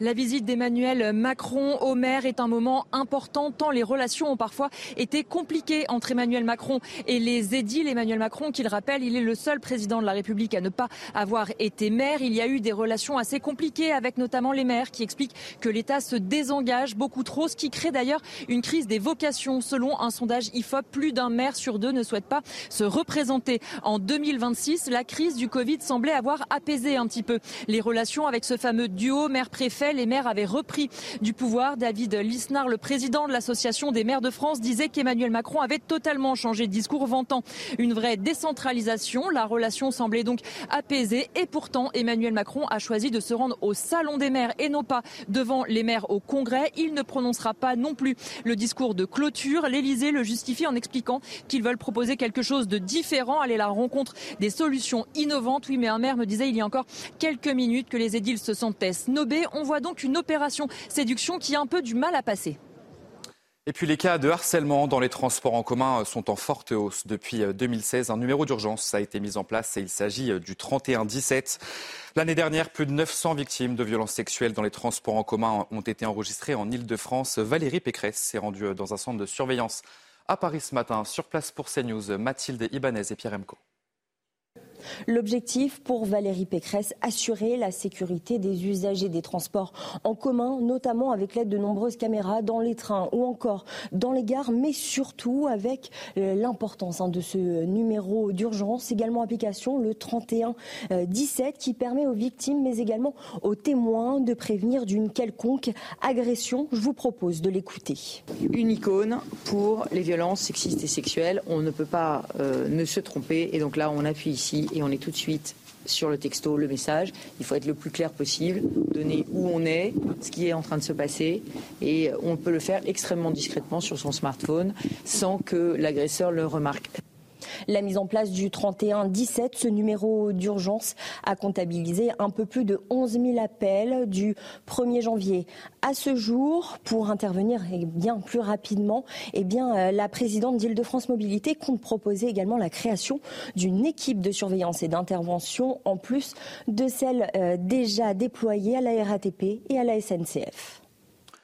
En Ukraine, au moins trois civils, dont un nouveau-né, ont été tués ce matin après une frappe russe sur une maternité. Le bombardement a eu lieu à Vilniansk, dans la région de Zaporizhia, ville déjà touchée par une frappe qui avait tué dix personnes. C'était le 17 novembre dernier. L'Organisation mondiale de la santé a indiqué avoir enregistré plus de 700 attaques contre des établissements de santé ukrainiens depuis le début de l'invasion russe en février. Et enfin, euh, en Chine, de violentes manifestations ont eu lieu ce matin euh, dans la ville de Zhengzhou, dans le centre du pays. Des centaines d'employés du plus grand site de fabrication d'iPhone au monde se sont opposés au personnel de sécurité et aux forces de l'ordre. Les travailleurs se plaignent des bas salaires et des conditions de travail dans l'usine. Vous ne bougez pas, tout de suite, euh, on va aller au Qatar retrouver nos envoyés spéciaux. On, on va bien sûr parler du match de l'équipe de France d'hier soir. Regardez votre programme avec Sector, montre connectée pour hommes. Sector, no limits. Pourtant, même avec une seule semaine de préparation contre 3 en 2018, Lucas Hernandez se sent prêt à jouer à gauche. Je me sens très revenu de blessure pour les trois derniers matchs du Bayern. Hernandez a joué à chaque fois à gauche de la défense bavaroise. Un gage de fiabilité au sein d'une défense tricolore qui compte de nombreux novices et qui attend toujours le retour de Raphaël Varane à l'entraînement collectif si j'ai à début l'axe, c'est vrai que les efforts ils sont, ils sont beaucoup plus courts. Euh, à gauche, c'est C'est la fin de ce journal. C'est à vous, Sonia, pour euh, la suite. Vous le racontez il s'est blessé, mais il y a son frère. Excusez-moi. Ah, bon, vous voulez pas que je vous le raconte on, va, au Qatar, on va retrouver euh, nos envoyés spéciaux, Grégory Prass et Damien Dubras. Bonjour Grégory, je vous le disais, un match très rassurant hier soir des Bleus, mais une petite inquiétude puisqu'à la 12e minute, Lucas Hernandez, un joueur très important de l'équipe de France, s'est blessé. Racontez-nous quelle est l'ambiance justement au sein des Bleus. Oui, c'est plus qu'une petite inquiétude. Hein. C'est un nouveau coup dur pour l'équipe de France puisque c'est le septième joueur qui devait faire partie de cette équipe de France qui finalement est forfait pour toute la compétition, euh, victime d'une rupture du ligament croisé antérieur du genou droit hier soir au tout début de la rencontre face à l'Australie euh, sur l'ouverture du score d'ailleurs de l'Australie. Alors heureusement les Bleus se sont imposés, heureusement les Bleus ont dissipé les doutes notamment au milieu de terrain et en attaque avec l'absence de Karim Benzema, mais euh, cette blessure et cette disparition des Bleus de Lucas Hernandez, c'est un nouveau coup dur pour l'équipe de France et pour Didier Deschamps. Théo Hernandez, son frère, l'a suppléé parfaitement, mais c'est le seul latéral gauche spécialiste de ce poste qui reste euh, dans l'effectif de Didier Deschamps. On va voir les choses positivement. Il va pouvoir tenir toute la compétition, mais s'il lui arrive le moindre problème, derrière, bah, euh, Didier Deschamps va devoir se creuser la tête justement pour trouver une solution pour faire jouer sur ce poste de latéral gauche, quelqu'un euh, qui n'est pas euh, spécialiste. Lucas Hernandez, le joueur du Bayern, va être opéré euh, dans quelques jours maintenant. Il quittera les Bleus demain avec une émotion certaine au sein de l'équipe de France, puisqu'après Karim Benzema, après Presnel Kimpembe, après Christopher Nkunku, c'est donc le quatrième joueur qui quitte les Bleus depuis l'annonce de la liste de Didier Deschamps. Ça commence à faire beaucoup. Vous avez regardé votre programme avec Sector, montre connectée pour hommes. Sector, no limits. Coup dur pour les Bleus, mais un match quand même avec beaucoup de buts. Et combien de millions de téléspectateurs? Faut pas trop m'interroger sur le mondial dans les jours qui viennent. Non, je préfère le dire, je ne suis pas une personne ressource plein de monde. Et vous voyez que le boycott, le boycott n'a pas eu lieu. Nous sommes d'accord. Rémi Carlu, je vous interrogerai plus sur rien parce que vous me laissez comme ça en. C'est pas bien. Pour que voilà, c'est pas. Non, c'est pas mon sujet. Voilà, les deux. Ouh là là, il est chafouin, chafouin. non, mais il y a des personnes certainement plus compétentes que moi, c'est ah ce bah que je voulais dire. Oh. oh, vous faites du mal aussi. Ça peut arriver, Rarement. Mais ça peut arriver. J'ai quelques souvenirs. Rémi Carlu nous a rejoint. Merci d'être là. Bonjour à vous, Rémi, journaliste auprès de l'Incorrect. Toujours Carbon de 16, Elisabeth Lévy, Olivier D'Artigol, Joseph Touvenel. Nous avons parlé tout à l'heure de cette information, enfin cette information donnée par l'épouse. Euh, euh, L'ex-épouse ou l'épouse? Ah bah encore l'épouse apparemment. Ah, épouse, Darien Quatennens bah sur des faits euh, de violence, selon elle, morale et physique depuis de nombreuses années. On va y revenir, hein, parce que je vous parlais des, implications politiques, mais il y a un sujet qui a des implications politiques, euh, sociétales, sur le plan des traditions, artistiques, énormes. Je trouve que ce sujet, euh, la corrida concentre tout, pour tout vous dire. Alors, L'actualité, quelle est-elle? La corrida qui devait être débattue demain à l'Assemblée nationale dans le cadre d'une niche parlementaire, je ne sais pas si elle sera débattue, il y a un flou, mais elle devait l'être dans le cadre d'une niche parlementaire avec la proposition de loi d'Émeric Caron. Je voudrais justement qu'on l'écoute, Émeric Caron. Il dénonce le rôle des lobbies. Hmm. Il y a une question qui est très simple. Est-ce que oui ou non on continue à torturer des, euh, des animaux pour le plaisir de quelques-uns et d'une infime minorité? Est-ce qu'en France on accepte encore ça? Je pense que la très très grande majorité des Français a tranché, c'est non. Il y a beaucoup de pression, il y a euh, le poids des lobbies qui est en train de jouer fortement pour euh, tenter de convaincre euh, certains collègues de groupes qui ne sont pas le mien de, ne pas voter en faveur de ce texte, alors que dans le fond, ils aimeraient beaucoup voter contre la corrida. Et c'est ça qui est en jeu aujourd'hui. C'est est-ce que la démocratie va s'exprimer librement, ou alors est-ce que beaucoup de députés qui m'ont dit à moi, dans les coulisses, qui soutenaient ce texte, vont finalement changer d'avis ou ne pas oser voter?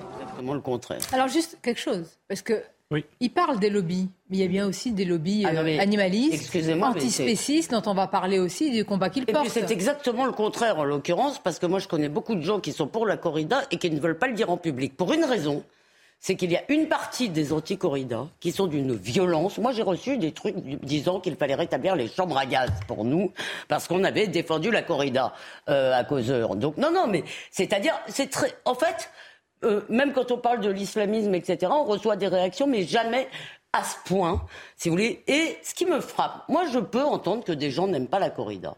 Ce qui me frappe, c'est ce que je ne peux pas entendre. Regardez cette arène. Vous savez, euh, dans la chanson de Bizet, on dit c'est jour de fête. Euh, le, cirque est plein, c'est jour de fête. C'est la fête du courage, la fête des gens de cœur. Ce qui me frappe, c'est qu'il ne faut pas l'effort. Un seul instant si vous voulez, de se demander pourquoi il y a cela. Et qu'est-ce qu'ils nous disent? En gros, ces millions de gens qui vont voir la corrida dans les Victorines, c'est des sadiques, c'est des salauds qui se repaissent de la torture d'un animal. Je conçois qu'il y ait à la fois quelque chose qui puisse choquer et un mystère. Il y a quelque chose dans la corrida, il y a, une, représentation de la tragédie de la mort, il y a quelque chose qui nous dépasse. Et... C'est intéressant ça, parce qu'il y avait un matador tout à l'heure chez Pascal Pro qui parlait de cette mise en scène et qui, alors, il a dit quelque chose. J'ai vu qu'il y avait énormément de réactions par rapport à ça. Il a dit que pour lui, le taureau, il le respectait et presque il y avait un acte d'amour par la mort. Et moi, j'ai déjà vu, moi, j'ai déjà vu des arènes saluer debout si vous voulez, et vraiment avec ferveur, un taureau qui avait été particulièrement brave. N'oubliez pas que les taureaux de combat sont des animaux extrêmement ah. violents. Formidable. On me dit qu'on a l'extrait justement de ce matador chez Pascal Pro. Ah, pas tout de suite. Ah, très bien, je vais trop vite, comme le. La distinction suprême est quand aussi le taureau est gracié. Euh, moi, je comprends que. Oui. Non, mais c'est vrai. Euh, moi, il est temps qu'on en termine, euh, que ça passe au vote, parce qu'il y a beaucoup d'hypocrisie dans ce. Je connais beaucoup. Il y a aussi l'autocensure par rapport à l'opinion publique. Aujourd'hui, les sondages montrent qu'il y a à peu près 85% de personnes qui, qui sont pour l'interdiction. Mais il y a des élus locaux, je ne donnerai pas de nom, mais qui ont pu fréquenter et qui fréquenteront certainement après les arènes et qui disent publiquement euh, être euh, plutôt euh, favorables à l'interdiction. Donc là, on, tombe dans un, dans un profil qui, moi, me fait peur pour les années à venir. C'est-à-dire que ce que l'on pense, ce que l'on ressent, ce que l'on est en fait, y compris sur le plan d'une culture, on n'arrive plus à l'assumer de la crainte de la, la, la chasse sur les réseaux sociaux, les, tombereaux de, haine qui peuvent s'y déverser, qui font que des personnes se disent non, là j'y vais pas parce qu'il y a trop de coups à prendre. Vous avez entièrement raison. Attendez, attendez. pardon, qui, il y a un mois sur ce plateau, je me rappelle, j'étais avec lui et il défendait la corrida. Hier, il déclare sur Europe 1 qu'il crache au visage de ceux qui la défendent. Excusez-moi, j'ai quand même un peu de mal à comprendre cela. Sinon, par effectivement l'influence de ce un mois d'insultes. écoutez, je sais que c'est pas bien d'invoquer euh, Hemingway, tous les autres, mais est-ce qu'on peut vraiment simplement, on peut être contre, encore une fois, je le répète, mais est-ce qu'on peut simplement les traiter de sadiques et de salopards cruels? Non, mais Ça pose même une question plus large. est-ce que chacun de nous n'a pas, au fond de lui, une part de cruauté? C'est une question que les avocats connaissent par cœur. Hein. Mais si. Euh, et, la bien. Et la deuxième, et la deuxième chose, c'est le, le, caractère macabre de, de la corrida et qui interroge aussi notre rapport à la mort dans les sociétés modernes. C'est-à-dire que, euh, nous l'avons vu pendant le confinement, il s'agit d'un immense tabou. Donc, euh, quand on remet le sujet sur la table euh, d'une mise en scène taurine qui va se conclure par la mort soit du torero, soit du taureau, on interroge aussi notre rapport, effectivement, comme disait Elisabeth, au tragique, mais au tragique le plus concret. C'est pas un tragique qui est mythifié, c'est pas un tragique qui est idéalisé, qui est, euh, euh, ce n'est pas romanesque. Euh, là, il y a du sang sur le sable. Mais le Matador, et c'est pour ça, bah, il dit, il dit l'inverse. On va l'écouter. Lui, il dit qu'il y a justement ce tragique, qu'il y a ce mystère. Mais parce qu'il l'assume. Ce que je veux dire, c'est que la société, la société n'est pas prête à l'assumer. Et qu'il faut que ça se termine par la mort. Mais c'est ça que j'aimerais vous interroger. lui assume cette part de, de tragique concret. Écoutons-le. Je sais la différence entre la douleur et la souffrance. Je ça peut paraître étrange pour certaines personnes qui n'aiment pas ça, mais il n'y a pas de personnes, peut-être l'éleveur, mais plus de personnes qui aiment le taureau plus qu'un taureau. Pourquoi? Parce qu'on l'admire, et comme on l'admire, on veut lui donner une mort qui est, qui est la plus belle qu'il puisse avoir pour un taureau brave. Il n'y a pas de violence dans la corrida, il y a la mort. Alors on accepte la mort ou on ne l'accepte pas? mais il faut arrêter. Peut monsieur. Non, mais, monsieur, mais oui, si on, peut, sur la violence. vous répondre, si on peut vous répondre. Violence. Les, les gens qui vont qu'on appelle violence, ne sont pas des gens violents. Alors moi j'ai noté cette phrase, mais c'est incroyable. Mais réfléchissez une seconde, enfin même plus hein, à cette phrase parce qu'elle implique euh, vraiment des comment dire d'aller assez loin dans la réflexion. Rémi Carlu, il n'y a pas de violence dans la corrida, il y a la mort. C'est-à-dire qu'il décorrèle hmm. la violence de la mort et c'est-à-dire que ces centaines de gens que l'on voit ne sont pas du tout venus voir un spectacle de torture. Pas du tout pour lui, c'est l'inverse. Enfin, comment peut-on imaginer même que... Attendez, attendez, là, la parole, je vais essayer Pardon, pardon, pardon. C'est une arène ici aussi. Hein. Je vous prie de m'excuser, je ne veux pas être le taureau. Le, mot torture qui est utilisé notamment par Émeric Caron est de l'ordre vraiment de presque de la, propagande politique. C'est-à-dire qu'on a une opinion publique qui n'est pas, qui pas prête, qui n'est pas préparée à ce sujet. C'est un sujet qui arrive comme ça un peu sur, comme un cheveu sur la soupe. Pendant une semaine, on doit se positionner et se faire une opinion, et donc on parle de torture n'y a pas de torture. Les gens ne viennent pas voir un taureau se faire torturer. Le taureau euh, peut, se, peut se défendre. Et le, le, le torero n'est pas là avec, avec une arme et à s'amuser, à, le découper. C'est un peu déséquilibré à la fin. Je, ne pense pas que ce soit là. C'est pas vous du tout. Vous le taureau, vous, auriez, vous auriez porté plainte hein, pour déséquilibre. C'est pas du tout la souffrance du taureau que les gens viennent voir. Si vous voulez, on ne vient pas jouir d'un taureau qui souffre. C'est pas du tout ce qui est. C'est pas du tout le spectacle qui est offert. C'est plutôt effectivement la moi, je pense qu'il y a une question de la position, un rappel de la position de l'homme dans la nature, avec ce face-à-face, et cet homme qui est à genoux sur le sol face à un taureau qui, peut charger, puis un taureau, effectivement, qui est un taureau de combat, et dont la destination est précisément de combattre. Et c'est là où euh, ce que dit ce torero est, très intéressant, qui est de dire que ce taureau est, honoré précisément en mourant euh, par, euh, par, comment dire, par l'accomplissement de sa, nature, en quelque sorte. Alors, vous arrivez au point essentiel. Je vais vous laisser tout de suite parler. Je voudrais juste, parce que je trouve ça passionnant, c'est le rapport entre l'homme et l'animal. Et en fait, c'est ça le vrai sujet derrière la corrida. Émeric Caron, qui n'a jamais caché son combat animaliste, moi j'ai lu son, dernier ouvrage où il dit clairement qu'il faut revoir en fait la, hiérarchie et l'ordre des choses entre les hommes et les animaux. D'ailleurs, il dit des choses assez intéressantes dans une partie de son ouvrage sur l'évolution de, de ce rapport entre homme et animal.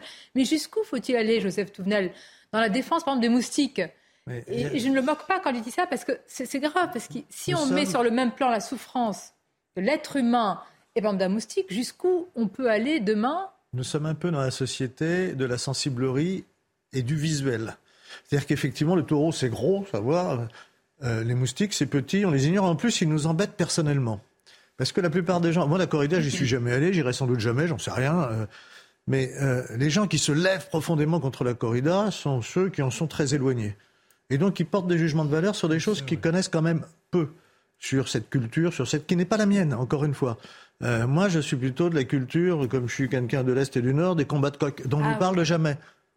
Oui, très juste. C'est quand même sont interdits, non et qui n'ont pas dans le même article. Dans mais le qui sont déjà interdits, non, non, pardon. Ils ne sont pas interdits. Ils sont. Non, c'est pareil. Il faut justifier d'une tradition. D'une tradition. Ce qui est intéressant, c'est surtout dans le Nord. C'était présent dans la PL première version. C'était euh, ah bon, le combat de J'en avais parlé il y a une semaine. Mmh. Ah bon, bravo. Parce que les régions, parce que les régions où la France insoumise est majoritaire pratiquent le combat de mmh. coq. Il y a une sorte de déification de l'animal.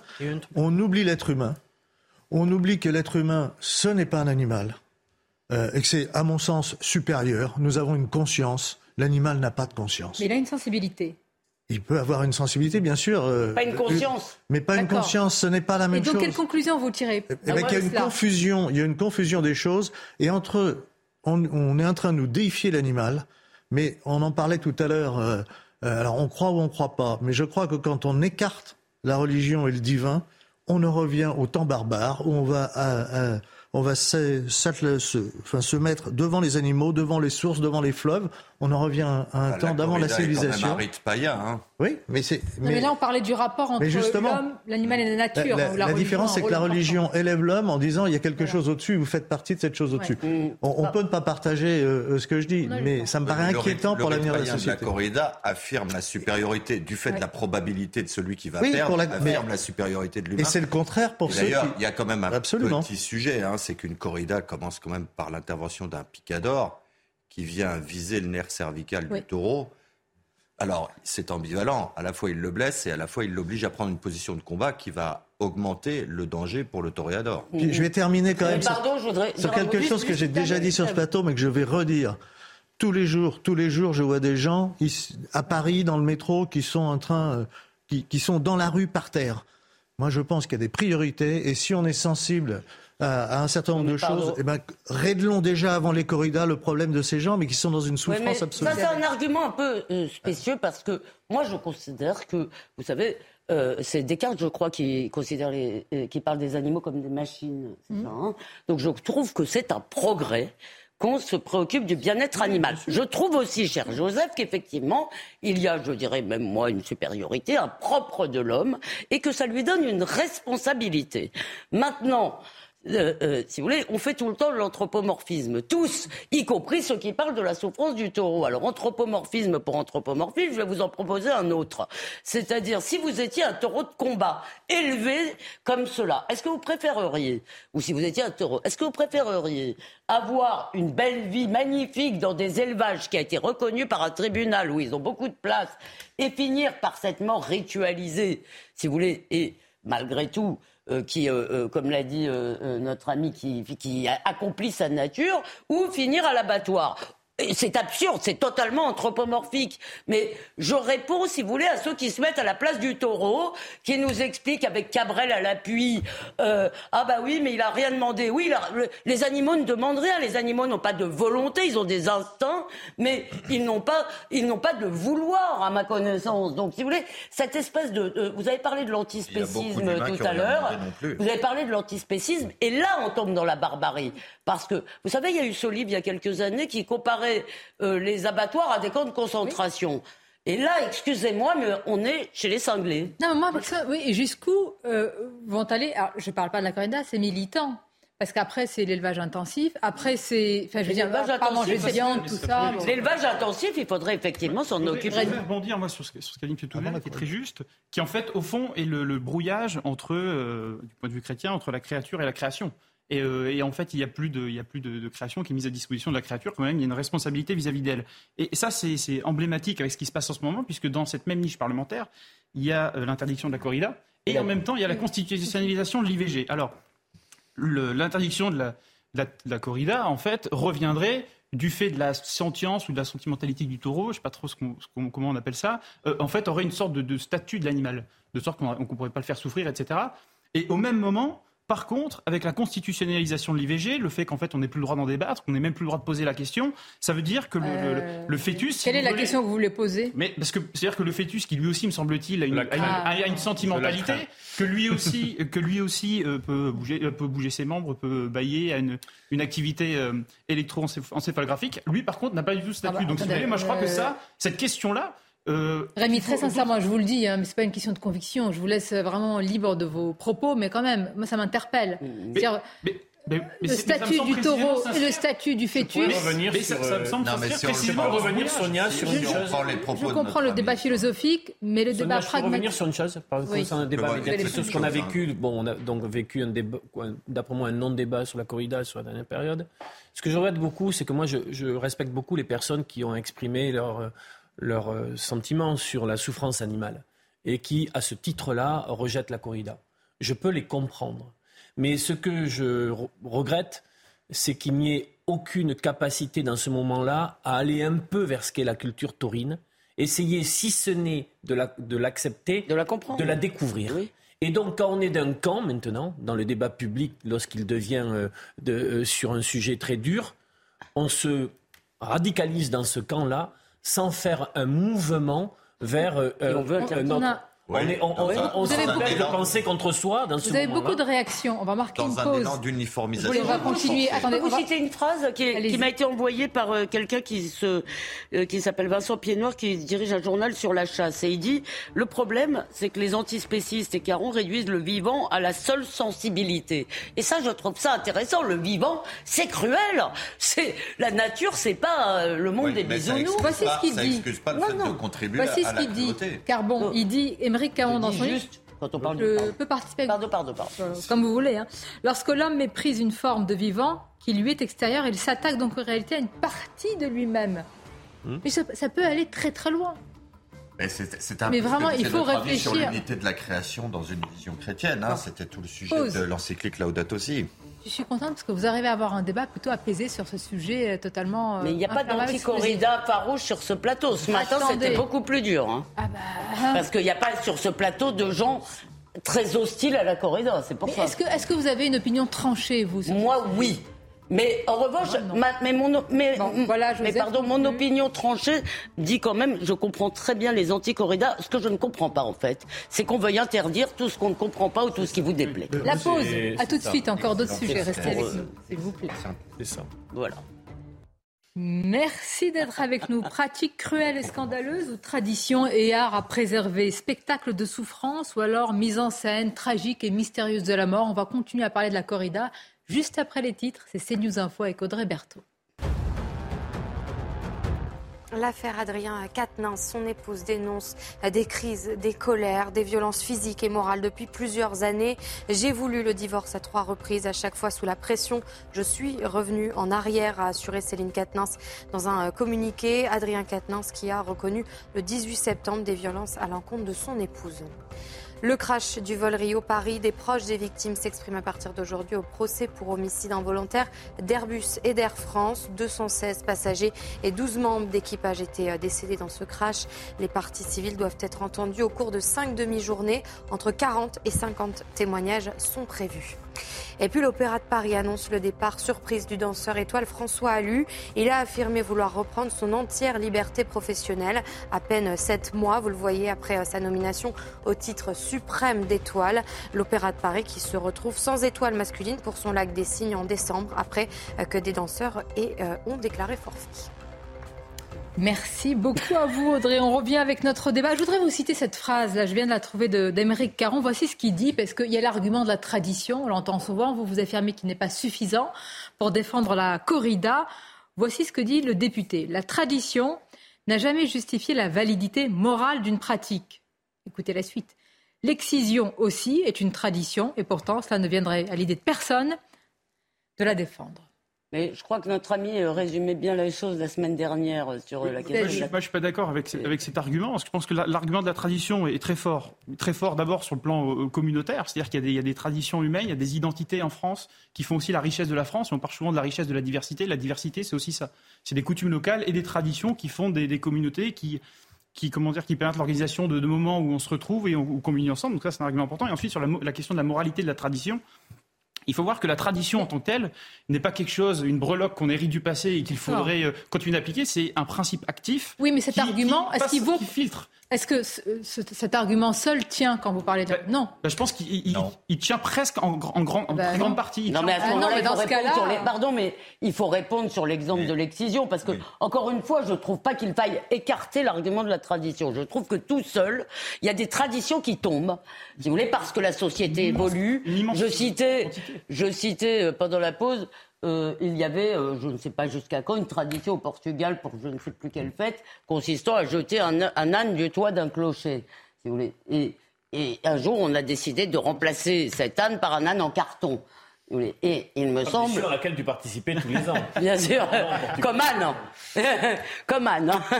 Et donc, j'adore les ânes en plus. Et, donc, si vous voulez, je comprends qu'on soit attaché à certaines traditions, mais il y en a qui tombent.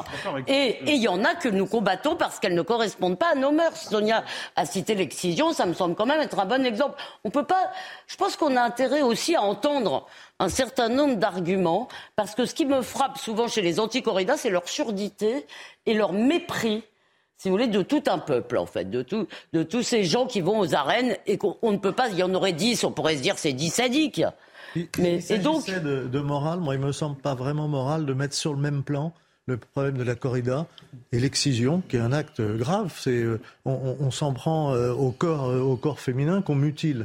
Il me semble justement. Non, mais on, parlait de tradition. On, parlait de deux traditions. Dans, la hiérarchie des choses. Oui, vous avez raison.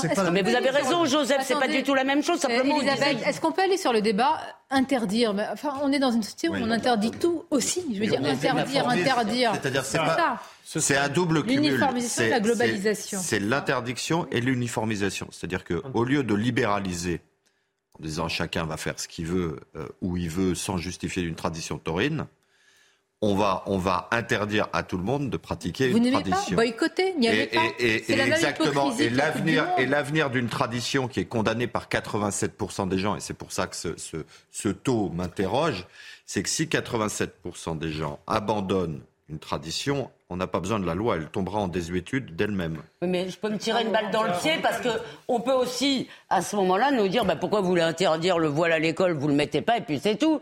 Pourquoi Donc eh, si vous voulez, il y a quand même. Oui, mais moi je suis pas d'accord avec cela. C'est-à-dire, je pense qu'il y a quand même des mœurs communes et encore une fois, s'il y avait dix personnes qui aimaient la corrida, je, ne pense pas que ça suffirait à justifier de la maintenir. En tous les cas, voilà. Donc, ce sont des débats. Ça sera intéressant de regarder le mhm. détail du vote. Oui. À l'Assemblée, notamment sur ceux qui seront présents, ceux qui seront les différents... présents, et voir, euh, puisqu'il y a conscience de euh, liberté de, vote dans les groupes, on verra donc la manière dont tout cela se passe. J'ai le sentiment qu'au final, ça fait partie aussi du fait que la société va pas très bien au final, les anticorridas l'emporteront dans quelques années. J'ai ce sentiment. Ah, vous pensez? Oui. Hmm. Vu ce qu'on vient de vivre là. ce qui se passe en ah, moi, je pense que ce sera terrible. Ce sera terrible euh, si la corrida est interdite dans le sud. il y aura un sentiment de ça perte. Fracture les différentes, s'il vous plaît, ça fracture les différentes formations politiques. Alors, est-ce que ça fracture les LR Bon, euh, oui. Peut-être pas. Ça vous intéresse pas plus que ça. Non, mais j'ai fait ça. Il fracture très bien tout seul, mais surtout, il y a quelque chose d'intéressant. Non, mais c'est pour ça, c'est ma transition, ne me l'abîmez pas. À 10 jours de l'élection interne au LR, le parquet national financier a donc décidé d'ouvrir une enquête préliminaire pour soupçon d'emploi fictif autour de l'ex-épouse d'Éric Ciotti. Est-il le nouveau François Fillon? Je vous pose la question.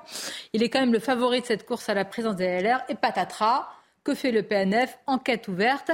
Je voudrais qu'on écoute ces deux concurrents dans cette euh, compétition, Bruno Rotaillot et Aurélien Pradier, avec les deux réactions, évidemment, qui ne sont pas les mêmes. Ce serait trop facile sinon. Écoutons-les. Le seul commentaire que je m'autoriserai à faire, c'est que la justice en France est indépendante, mais elle doit être aussi impartiale. Et quand on choisit euh, ce type de calendrier à quelques jours d'une élection, qui est une élection importante, évidemment, on prête le flanc aux critiques et euh, notamment aux doutes, aux soupçons. Je vais vous dire les choses comme je les pense. Je suis député de mon pays je n'arrive pas à me résigner à soupçonner la justice de faire la politique. L'idée de, d'affirmer que le PNF puisse demain être un outil politique, ça veut dire affaiblir l'institution judiciaire et donc affaiblir son pays. Je ne le souhaite pas, je ne le veux pas, et, je souhaite que dans les semaines qui viennent, Eric puisse être euh, lavé de tout soupçon. C'est la meilleure manière de faire valoir la justice. Une partie de la justice, une partie des magistrats est politisée, on l'a bien vu avec le mur des camps. Bon, vous avez deux versions. Dans cuisine de cette euh, élection, euh, de cette primaire, euh, élection interne à LR, Pradier est plutôt pro-Rotaillot contre Ciotti. C'est un élément d'éclairage par rapport à son positionnement. Ah ben non, il est pro-Ciotti contre Rotaillot. Il y a même un soupçon d'alliance. D'accord. Euh, non, mais c'est pas grave. bah non, là, il dit, là, il dit qu'il soupçonne pas. Ou alors j'ai mal compris. ce que je veux vous dire, moi, ce que j'ai. Là, vous avez une pensée trop complexe pour Non, ce que j'ai. Bon, on fait, on verra. Mais ce que j'ai lu, c'est que.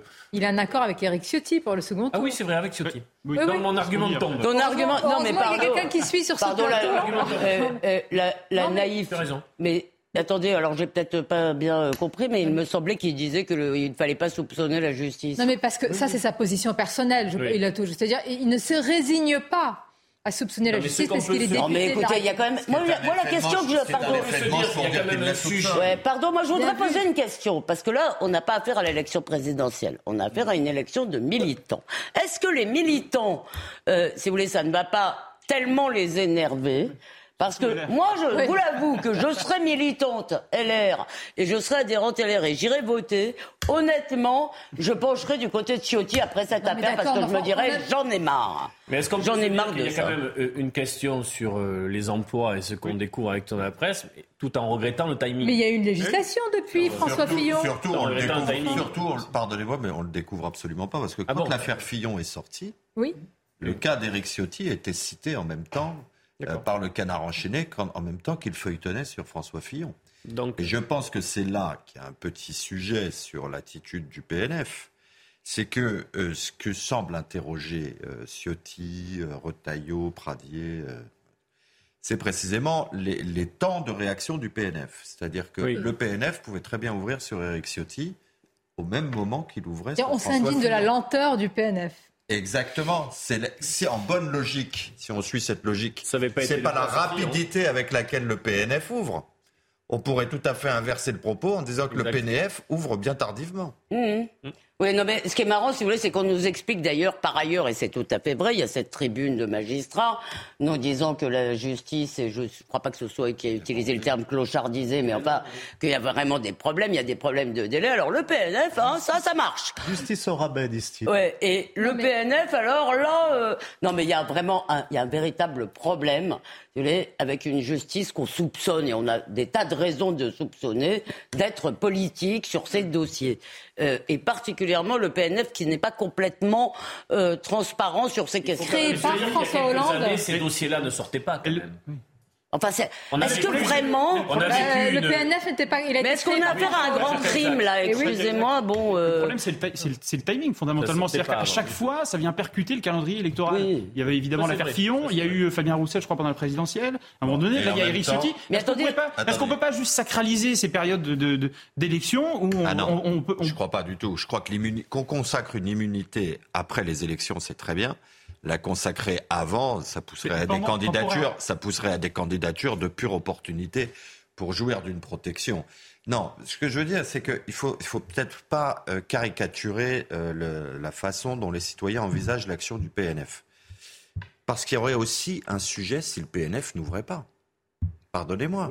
On assisterait exactement au même reproche si le PNF, ayant connaissance du fait que quelqu'un est susceptible d'accéder à une responsabilité, il ne réagirait pas en prenant les mesures opportunes pour que soit examinée l'éligibilité, au moins morale, de cette personne. Franchement, quel impact ça aura sur euh, la course à la présidence Je trouve, je trouve que la loi est de toute façon euh, très mal faite. Euh, parce qu'on dit, c'est parce que c'était une épouse. Le, le, cœur du sujet, c'est travail fictif ou non. Mais sinon, euh, mesdames, prenez vos amants à l'Assemblée nationale, messieurs, prenez vos maîtresses. Il n'y aura pas, il y aura pas de problème. Ben oui. Mais surtout, pourquoi est-ce qu'on travaillerait pas avec ses proches Parce qu'en plus, vous avez besoin d'une relation de confiance. et en l'occurrence, je ne crois pas qu'on lui reproche de, je crois pas qu'on lui reproche de travail fictif. On lui reproche d'en avoir eu plusieurs, si j'ai bien compris. Mais si vous voulez, honnêtement, là, on n'est quand même pas dans un crime. Euh, si vous voulez, euh, ça me paraît en plus elle a travaillé, personne ne le conteste. Il y a des gens qui disent. donc l'emploi n'est pas fictif. Donc l'emploi n'est pas Mais c'est pas ça qu'on lui reproche. On lui reproche le cumul. Non, il me semble, ah, pardon, il me semble que ce qu'on reproche, c'est le cumul. Si c'est confirmé, quand tu vois certaines sommes, si c'est confirmé, si tu vois certaines euh, sommes allouées pour aussi peu d'heures de travail, ça pose un véritable problème surtout dans notre pays aujourd'hui, hein, par rapport au, euh, à la rémunération du travail. je suis d'accord, mais quand même, le député, il a une enveloppe. Il en fait ce qu'il veut. Mais alors ça, c'est la séparation des pouvoirs qui devrait être tranchée. Alors, laissons-lui la liberté d'en faire ce qu'il veut, à l'électeur de juger. Après, s'il n'y a pas de travail, si c'est travail fictif, c'est condamnable, mais quel que soit le statut de la personne. Et, là, on nous dit c'est parce que c'était son Il nous reste quelques minutes. Je voudrais vraiment parler de, de, cette affaire. On parle souvent des violences euh, faites aux, policiers, aux policières, aux policiers. Mais là, vraiment, c'était. Euh, on a frôlé le drame. C'est une policière de 26 ans. Elle est en poste à la BAC de Champigny-sur-Marne. Elle poursuivait un trafiquant de drogue, présumé, sur le toit d'un immeuble. Dans le quartier du Plateau. Comme dans les films. Elle a été agressée, et oui, et comme dans les films, malheureusement, euh, mais là c'est la réalité. Il a cherché à la pousser dans le vide. Elle a été rattrapée in extremis, justement par un collègue à elle. C'est Sophia Dolé et Sandra Buisson qui nous résument tout cela. Eh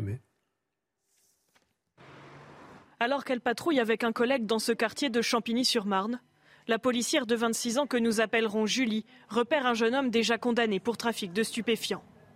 À leur arrivée, il prend immédiatement la fuite et tente de se réfugier dans l'appartement familial au troisième étage d'un immeuble. Sur le palier, il assène un premier coup au visage de la jeune femme. C'est à ce moment-là que la famille du suspect tente violemment d'empêcher l'arrestation.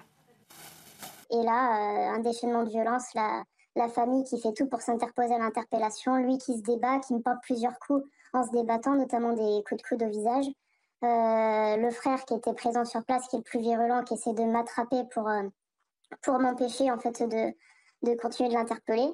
Dans l'agitation, l'homme parvient à s'extraire et évacue ce que les policiers soupçonnent être de la drogue dans les toilettes. Puis il se rend sur le balcon et grimpe sur le toit. Elle décide de le suivre. Euh, au moment où je commence à me tracter pour monter sur le haut du toit, je vois qu'il se retourne, qu'il se baisse et qu'il m'arrache un. Et en fait, bah, ça me fait perdre totalement mes appuis, donc je, je me retrouve un peu projetée en arrière. Et là, j'ai un de mes collègues euh, qui me rattrape une extrémiste. Et si mon collègue n'avait pas été là, bah, je serais tombée des trois étages parce que mon corps aurait fait le balancier. Je me serais retrouvée euh, la tête en arrière euh, dans le vide. Julie s'est vue prescrire sept jours d'incapacité totale de travail. Avec le recul, elle dit réaliser que les conséquences auraient pu être plus graves. Et malgré la violence de l'interpellation, cela n'entache en rien sa volonté de poursuivre ses missions au sein de la brigade anticriminalité.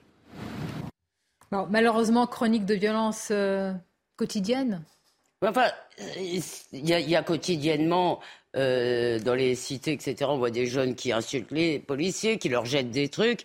Euh, ce qui pourrait ressembler à une tentative de meurtre, en réalité, si j'y étais pas, mais enfin, quand même pousser quelqu'un du toit d'un immeuble, c'est quand même prendre le risque de le tuer.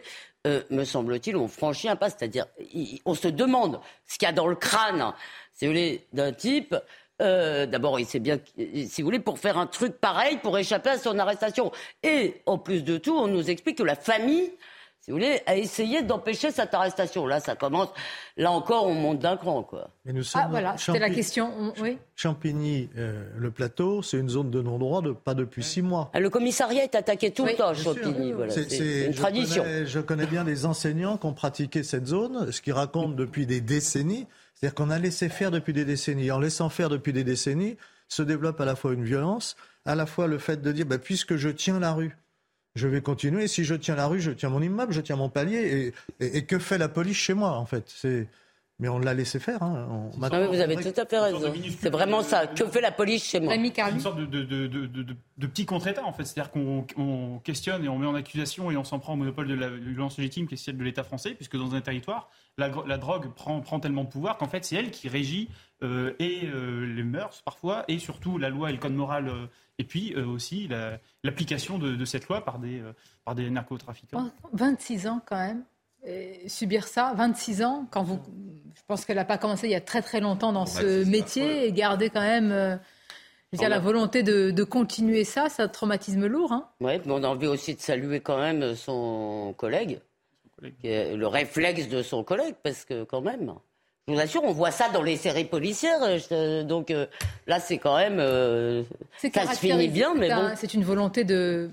Ah ben, je, je pense qu'elle n'a pas dérapé. Donc, si, si, son récit est avéré, oui, c'est même une tentative d'assassinat, la bonne qualité. Sur personne. De l'autorité publique. Et donc, on risque combien? J'allais dire en principe, en théorie Sur une tentative, avec, comme si on l'avait commis, donc c'est 30 ans. 30 ans. Ah, on est, c'est pour ça que c'est dingue, c'est d'où, le fait que j'adhère au propos d'Elisabeth Lévy. Ça fait deux fois. C'est pour ça que c'est complètement fou. Oui, il va falloir. Très mal, hein. va falloir que vous interveniez, Sonia. Mais là, là, si vous voulez, c'est la disproportion entre euh, la peine encourue euh, pour trafic de stupéfiants et celle encourue pour tentative d'assassinat. Mais alors pourquoi C'est ça ce qui m'intéresse? C'est-à-dire qu'ils sont prêts à tout. C'est que derrière, il y a des enjeux de conquête du territoire. C'est pas seulement. financier. Eh ben, si c'est une souricière, si c'est. Et de conquête de si territoire. c'est un appartement où il y a véritablement, on ne sait pas, je parle. Mais euh, les, les, pour bien connaître deux quartiers pourris par la drogue c'est des enjeux monstrueux en termes de, financement. C'est une économie souterraine qui se développe, mais d'une manière euh, illimitée. par an. Mais c'est dire, bah alors, euh, risquer 30 ans, je ne sais pas s'il a en tête la peine quand il fait ça au moment où il s'échappe. Et d'ailleurs, je ne sais même pas s'il pense qu'elle sera un jour. C'est peut-être pas un grand intellectuel. Hein. les peines n'ont jamais un effet dissuasif sur la commission. Non, mais se permettre de faire ça, ah ça montre aussi qu'ils sont prêts à tout à tout risquer. On peut penser que c'est pas un acte réfléchi, ce qui n'excuse rien à, l'acte, enfin, que, mais c'est parce qu'il y a des habitudes qui ont été prises depuis, depuis très longtemps. Et, donc, il est dans la, pas être sanctionné. dans la continuité de ses habitudes, parce que ça n'a pas été sanctionné dès le départ. Et ça veut dire que mentalement, il se considère chez lui que c'est euh, le trafic de drogue qui va organiser la sécurité et l'ordre sur place. Dans ce et donc le policier est un, est un envahisseur. Vous allez voir ce qui se passe et vous allez voir le nombre de jeunes, de gamins qui conduisent sans casque sur des motos, des mobilettes, etc ça commence par là. C'est-à-dire qu'après, puisqu'ils peuvent ne pas respecter la loi, euh, il y a une il y a une continuité. Il y a une... Pardon, Joseph, ça m'est déjà arrivé de faire de la mobilette sans casque. Je ne me rappelle pas avoir commis de tentatives de meurtre. Si la, hein. si la, police arrive. Bravo. et, ça vient, et ça vient donner des leçons. Non, je. je et, Elisabeth, je fais un Je vous taquine. C'est pas joli, joli. On apprend des choses le mercredi. Je faisais du Solex. ne dites pas tout, ne dites pas tout. Mais quand la police arrivait. Joseph, ah oui, bah c'est la fin du débat. Alors que là, non, non. Vous ne la connaissez pas. C'est possible. Merci, cher ami. Je ne veux pas que vous dévoiliez tout, vous déballiez tout, donc j'arrête là l'émission. J'ai avoué mon passé délinquant. Arrive, arrive à la fin. Et, c'est là, et là, vous demandez ce que la justice va faire. Oui. Bon. Et je fais un amende honorable. Merci. Oui, on va se passer à Je vous dis à mercredi prochain. Comment? Pour vous, je vous dis à mercredi prochain. Mercredi c'est jour, mercredi c'est toujours. Oui. Et à demain, parce que demain c'est encore jeudi, qu'on est là, évidemment, avec plaisir pour vous retrouver. À, à, tout à l'heure déjà pour vos émissions et à demain en ce qui me concerne.